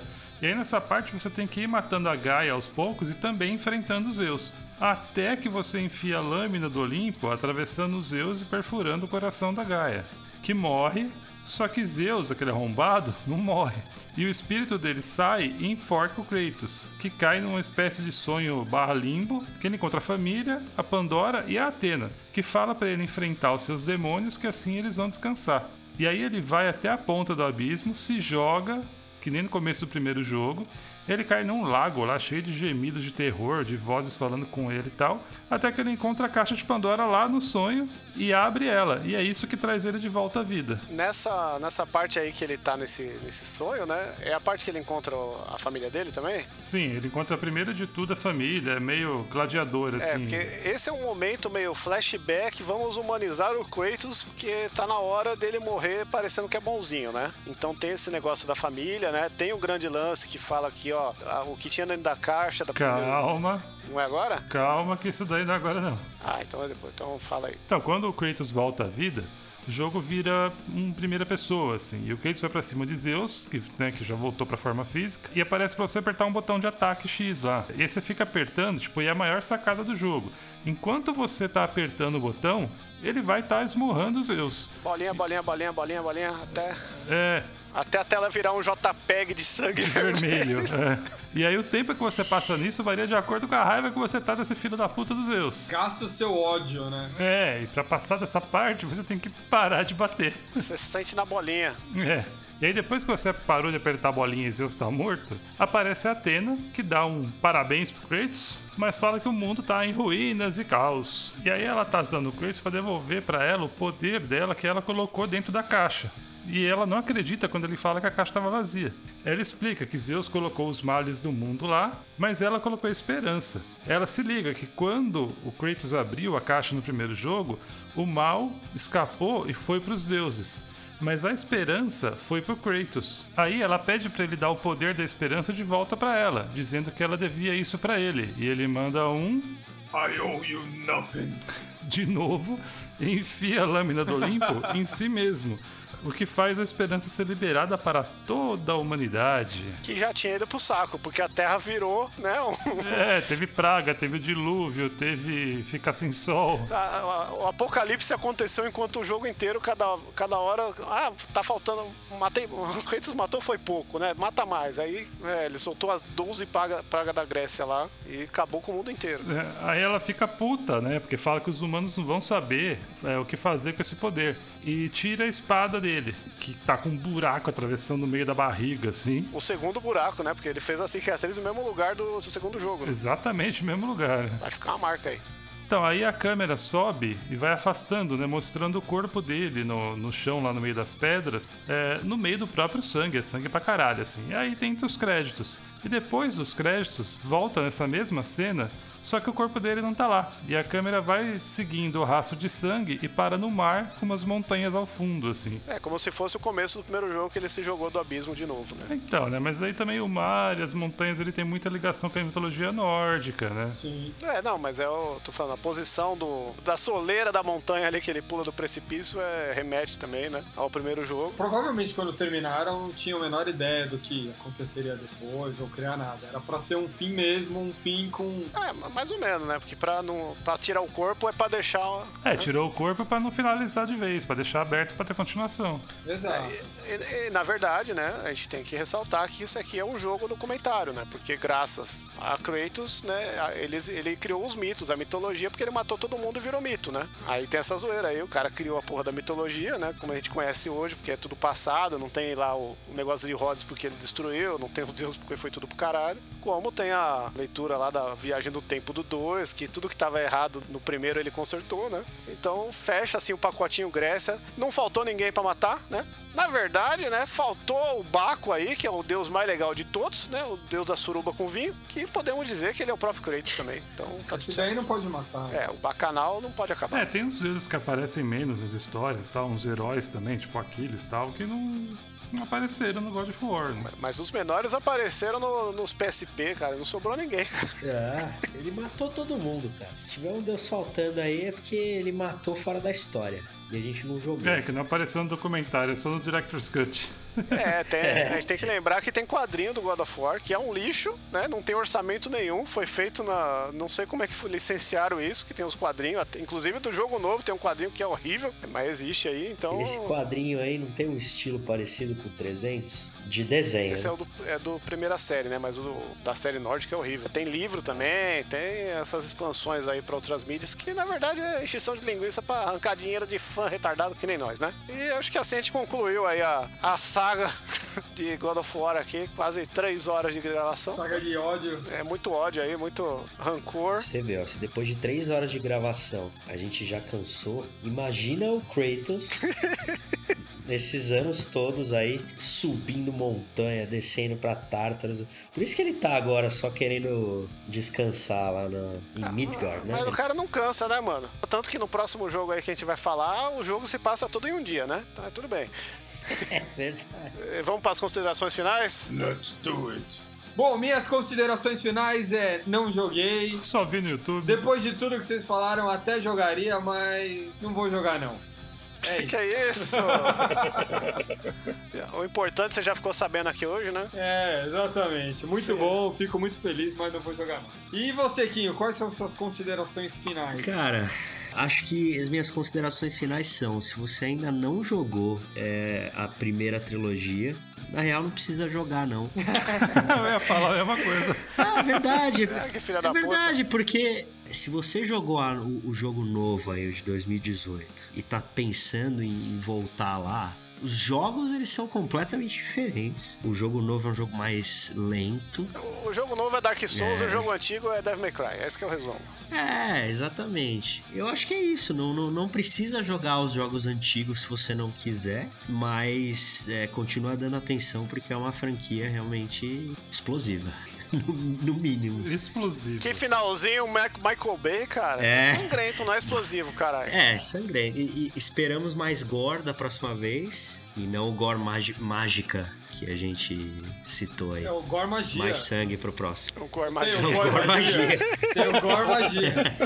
É o gore magia. É. Então, esperamos que o, Rag, que o Ragnarok chegue com muitos deuses morrendo aí. E eu aqui tenho que discordar dos meus dois amigos aí, porque eu acho que assim, né? A gente teve agora em 2018 o God of War aí do nórdico, que eu acho que na verdade ele, ele chama atenção pros velhos, né? Porque ao contrário do que muita especulação da época di- diz que era tipo um reboot, né? Ele continua a história, né? E esse episódio já, já serve de base pra muita gente entender a história se não quiser jogar. Mas ele, eu acho que tem seus momentos. O 3, assim, é um jogo que eu acho que vale muito a pena lá perder um tempinho nele, nem que seja, tipo, jogar até matar o Poseidon, assim, porque o God of War, do, do 1 ao 3, são jogos que você pega e joga abertura pra matar o primeiro chefe, assim, porque são momentos, assim, legais de revisitar, de conhecer mesmo, porque é, é isso aí, ele foi o ápice do PlayStation 2 na época e continua sendo um jogo muito jogável até hoje, não é aquele jogo que os controles parecem estranhos tal, ele é, ele é muito natural de você pegar a mão lá, quadrado, quadrado, triângulo até o fim, né? A única coisa que eu acho que envelheceu mal mesmo é o próprio Kratos, assim, né? Que é um personagem no começo muito bidimensional, muito fruto da sua época, de uma ideia de masculinidade e de construção de personagem assim rasa pra caralho, né? Que é o cara que só grita que acha que tá certo e foda-se tudo. Só que ao mesmo tempo, a porra do jogo novo tá fazendo a gente olhar pra isso com outros olhos e entender que existe uma evolução em cima disso, né? Então, Ou seja, ele envelheceu muito bem, porque ele já se arrependeu da merda. exatamente, Sim. né? Então, eu É, acho que ele excluiu os posts antigos do Twitter. Exatamente. É. Resumo, Kratos votou na moeda. Meu Deus. Tem uma lacuna muito grande ali, né? Que a gente vai preencher aí com o resto da história ou não também, sabe? É, são coisas que a gente olha pro nosso passado também, as coisas que a gente falava, que via. Mas se a gente for ouvir o For Games hoje, a gente se arrepende de um monte de merda que falava, sabe? É. Coisas que a gente não. Eu me arrependo de coisa que eu falei no começo do episódio já, então relaxa, é, É, normal. então, e, o, e o personagem ele tá em redenção, né? Mas é um- uma trilogia, uma série que tem uma qualidade acima da média aí, da galera que curte um, um game mais retrô ou até um jogo mais atual, porque o God of War 3, pra mim, ainda é um jogo atual, cara. É um jogo que vale a pena aí, quem puder pegar. é- Você tá comprando o Mega Drive ainda, meu filho? É óbvio que God of War 3 é um jogo atual. Pois é. Comprei um Game Boy Advance, de spoiler. Aí, filho da puta, como assim? Porra. Ah, pronto. Vivardi, Vivardi, quais suas considerações finais? Cara, eu concordo com o Mário e com o Quinho, não jogue. Aí, Porque, velho, toda vez que eu vou não é pegar. nem um... um 3? Tu três talvez, tá ligado? Mas não dá, não dá- eu não cravo assim que o negócio vai ser foda. Eu não Kratos, você quis dizer. É, eu não Kratos, porque toda vez que eu pego um jogo de uma geração anterior ou duas é, para jogar, seja porque eu gostava ou porque eu joguei um atual que eu queria ver a- o antecessor, sempre me pego pensando, porra, por que, que eu gastei 15 reais nessa merda? Porque geralmente, assim, gra- além do gráfico ser meia boca, a jogabilidade já é ultrapassada, tá ligado? Eu sempre passo raiva jogando porque o controle é ruim. Então, assim, se viu esse episódio e gostou da história, pega, procura no YouTube, tá ligado? Tem os caras que montaram a- as cutscenes. Coloca no YouTube lá, All Bosses Death. Aí é muito louco. Também. Mas teve um cara que ele, ele pegou todas as cutscenes de todos os jogos, inclusive algumas partes de jogo, pra montar um filminho em ordem cronológica, desde o Chains of Olympus, que eu acho que é o primeiro. O cara fez um filme, então. Sim, sim. Inclusive acho que chama God of War The Movie. Ah, perfeito, perfeito. E ele vai até o 4 da mitologia nórdica aí. E assim, quando saiu o 1, era o meu jogo preferido. Quando saiu o 2, era o meu jogo preferido. Quando saiu o 3, era o meu jogo preferido. E saiu o 4, é meu jogo preferido até hoje. Então, Fez tatuagem. ah, eu pensei várias vezes em fazer tatuagem no God of War já, mas ainda não fiz. Eu tenho uma de um deus nórdico, mas não tem nada a ver com, com God of War, não. Você tá cobrando o Vivardi de fazer a tatuagem, Shinkori? Você tem que sempre lembrar. I owe you nothing. Olha aí. Não, eu, eu acho que, assim, não é também tanto ao, ao céu, tanto ao inferno. Tipo, não jogue. É, eu acho que assim, ó, Vale muito a pena. Isso vai abrir uma discussão muito grande que vai caber talvez pra um top alguma coisa, mas o resumo que eu quero só dar nesse assim é, é igual ver um filme antigo, tem um monte de coisa que não existe mais daquele jeito, a linguagem mudou, Sim. mas tem o seu valor, né? Então, jogar jogos antigos é meio que isso, é você revisitar aquele negócio que tá encapsulado naquela época, que você vai ter que ter na cabeça. Sabe, ler um livro, você vai ler Monteiro Lobato, você tem que saber que naquela época existiam esses conceitos que hoje é desse jeito. Você vai assistir Velozes e Furiosos 1, o bagulho é, é outra ideia, é outra mentalidade, entendeu? Então, tem muito É, disso. no caso, o- nem leia, nem leia Monteiro Lobato, tá? Pode pular É. essa parte. Ah, tô dando exemplos, Não, né? mas eu digo Que- mais por jogabilidade gráfica, não porque o Kratos era um escroto, tá ligado? Sim. E isso você tem que levar em conta a época, mas a jogabilidade é um negócio que é mecânico, faz parte de hoje, você tá fazendo Ah, hoje. sim. Não, é, É, eu também, eu também falo nesse, nesse nível, porque. é que eu vejo essas coisas pelo valor cultural, entendeu? Sim. Mas são jogos bons, são jogos bons. Claro que sim. Mas aí, por valor cultural, você pega, joga meia hora cada um pra ver qual é e tá valendo. É, foi o que eu falei, joga o comecinho, né, pra, pra ver, porque o grande problema do videogame, perto de qualquer outra mídia que eu falei, é que cada joguinho desse é 30 horinha, né? Então, é complicado. Esses três nem tanto. Vai jogar videogame, dá, dá dinheiro pra indústria, Mas jogar God of War 1 e 2, você não tá dando dinheiro pra indústria. dá dinheiro pra galera que vende jogo velho, entendeu? Pro sebo. Pros manos do LX. Ah, Acho que é isso. Então temos um episódio e, Mário, termina gritando alguma coisa com raiva aí. Tô com fome! Depois de três horas, cara, tá, tá foda.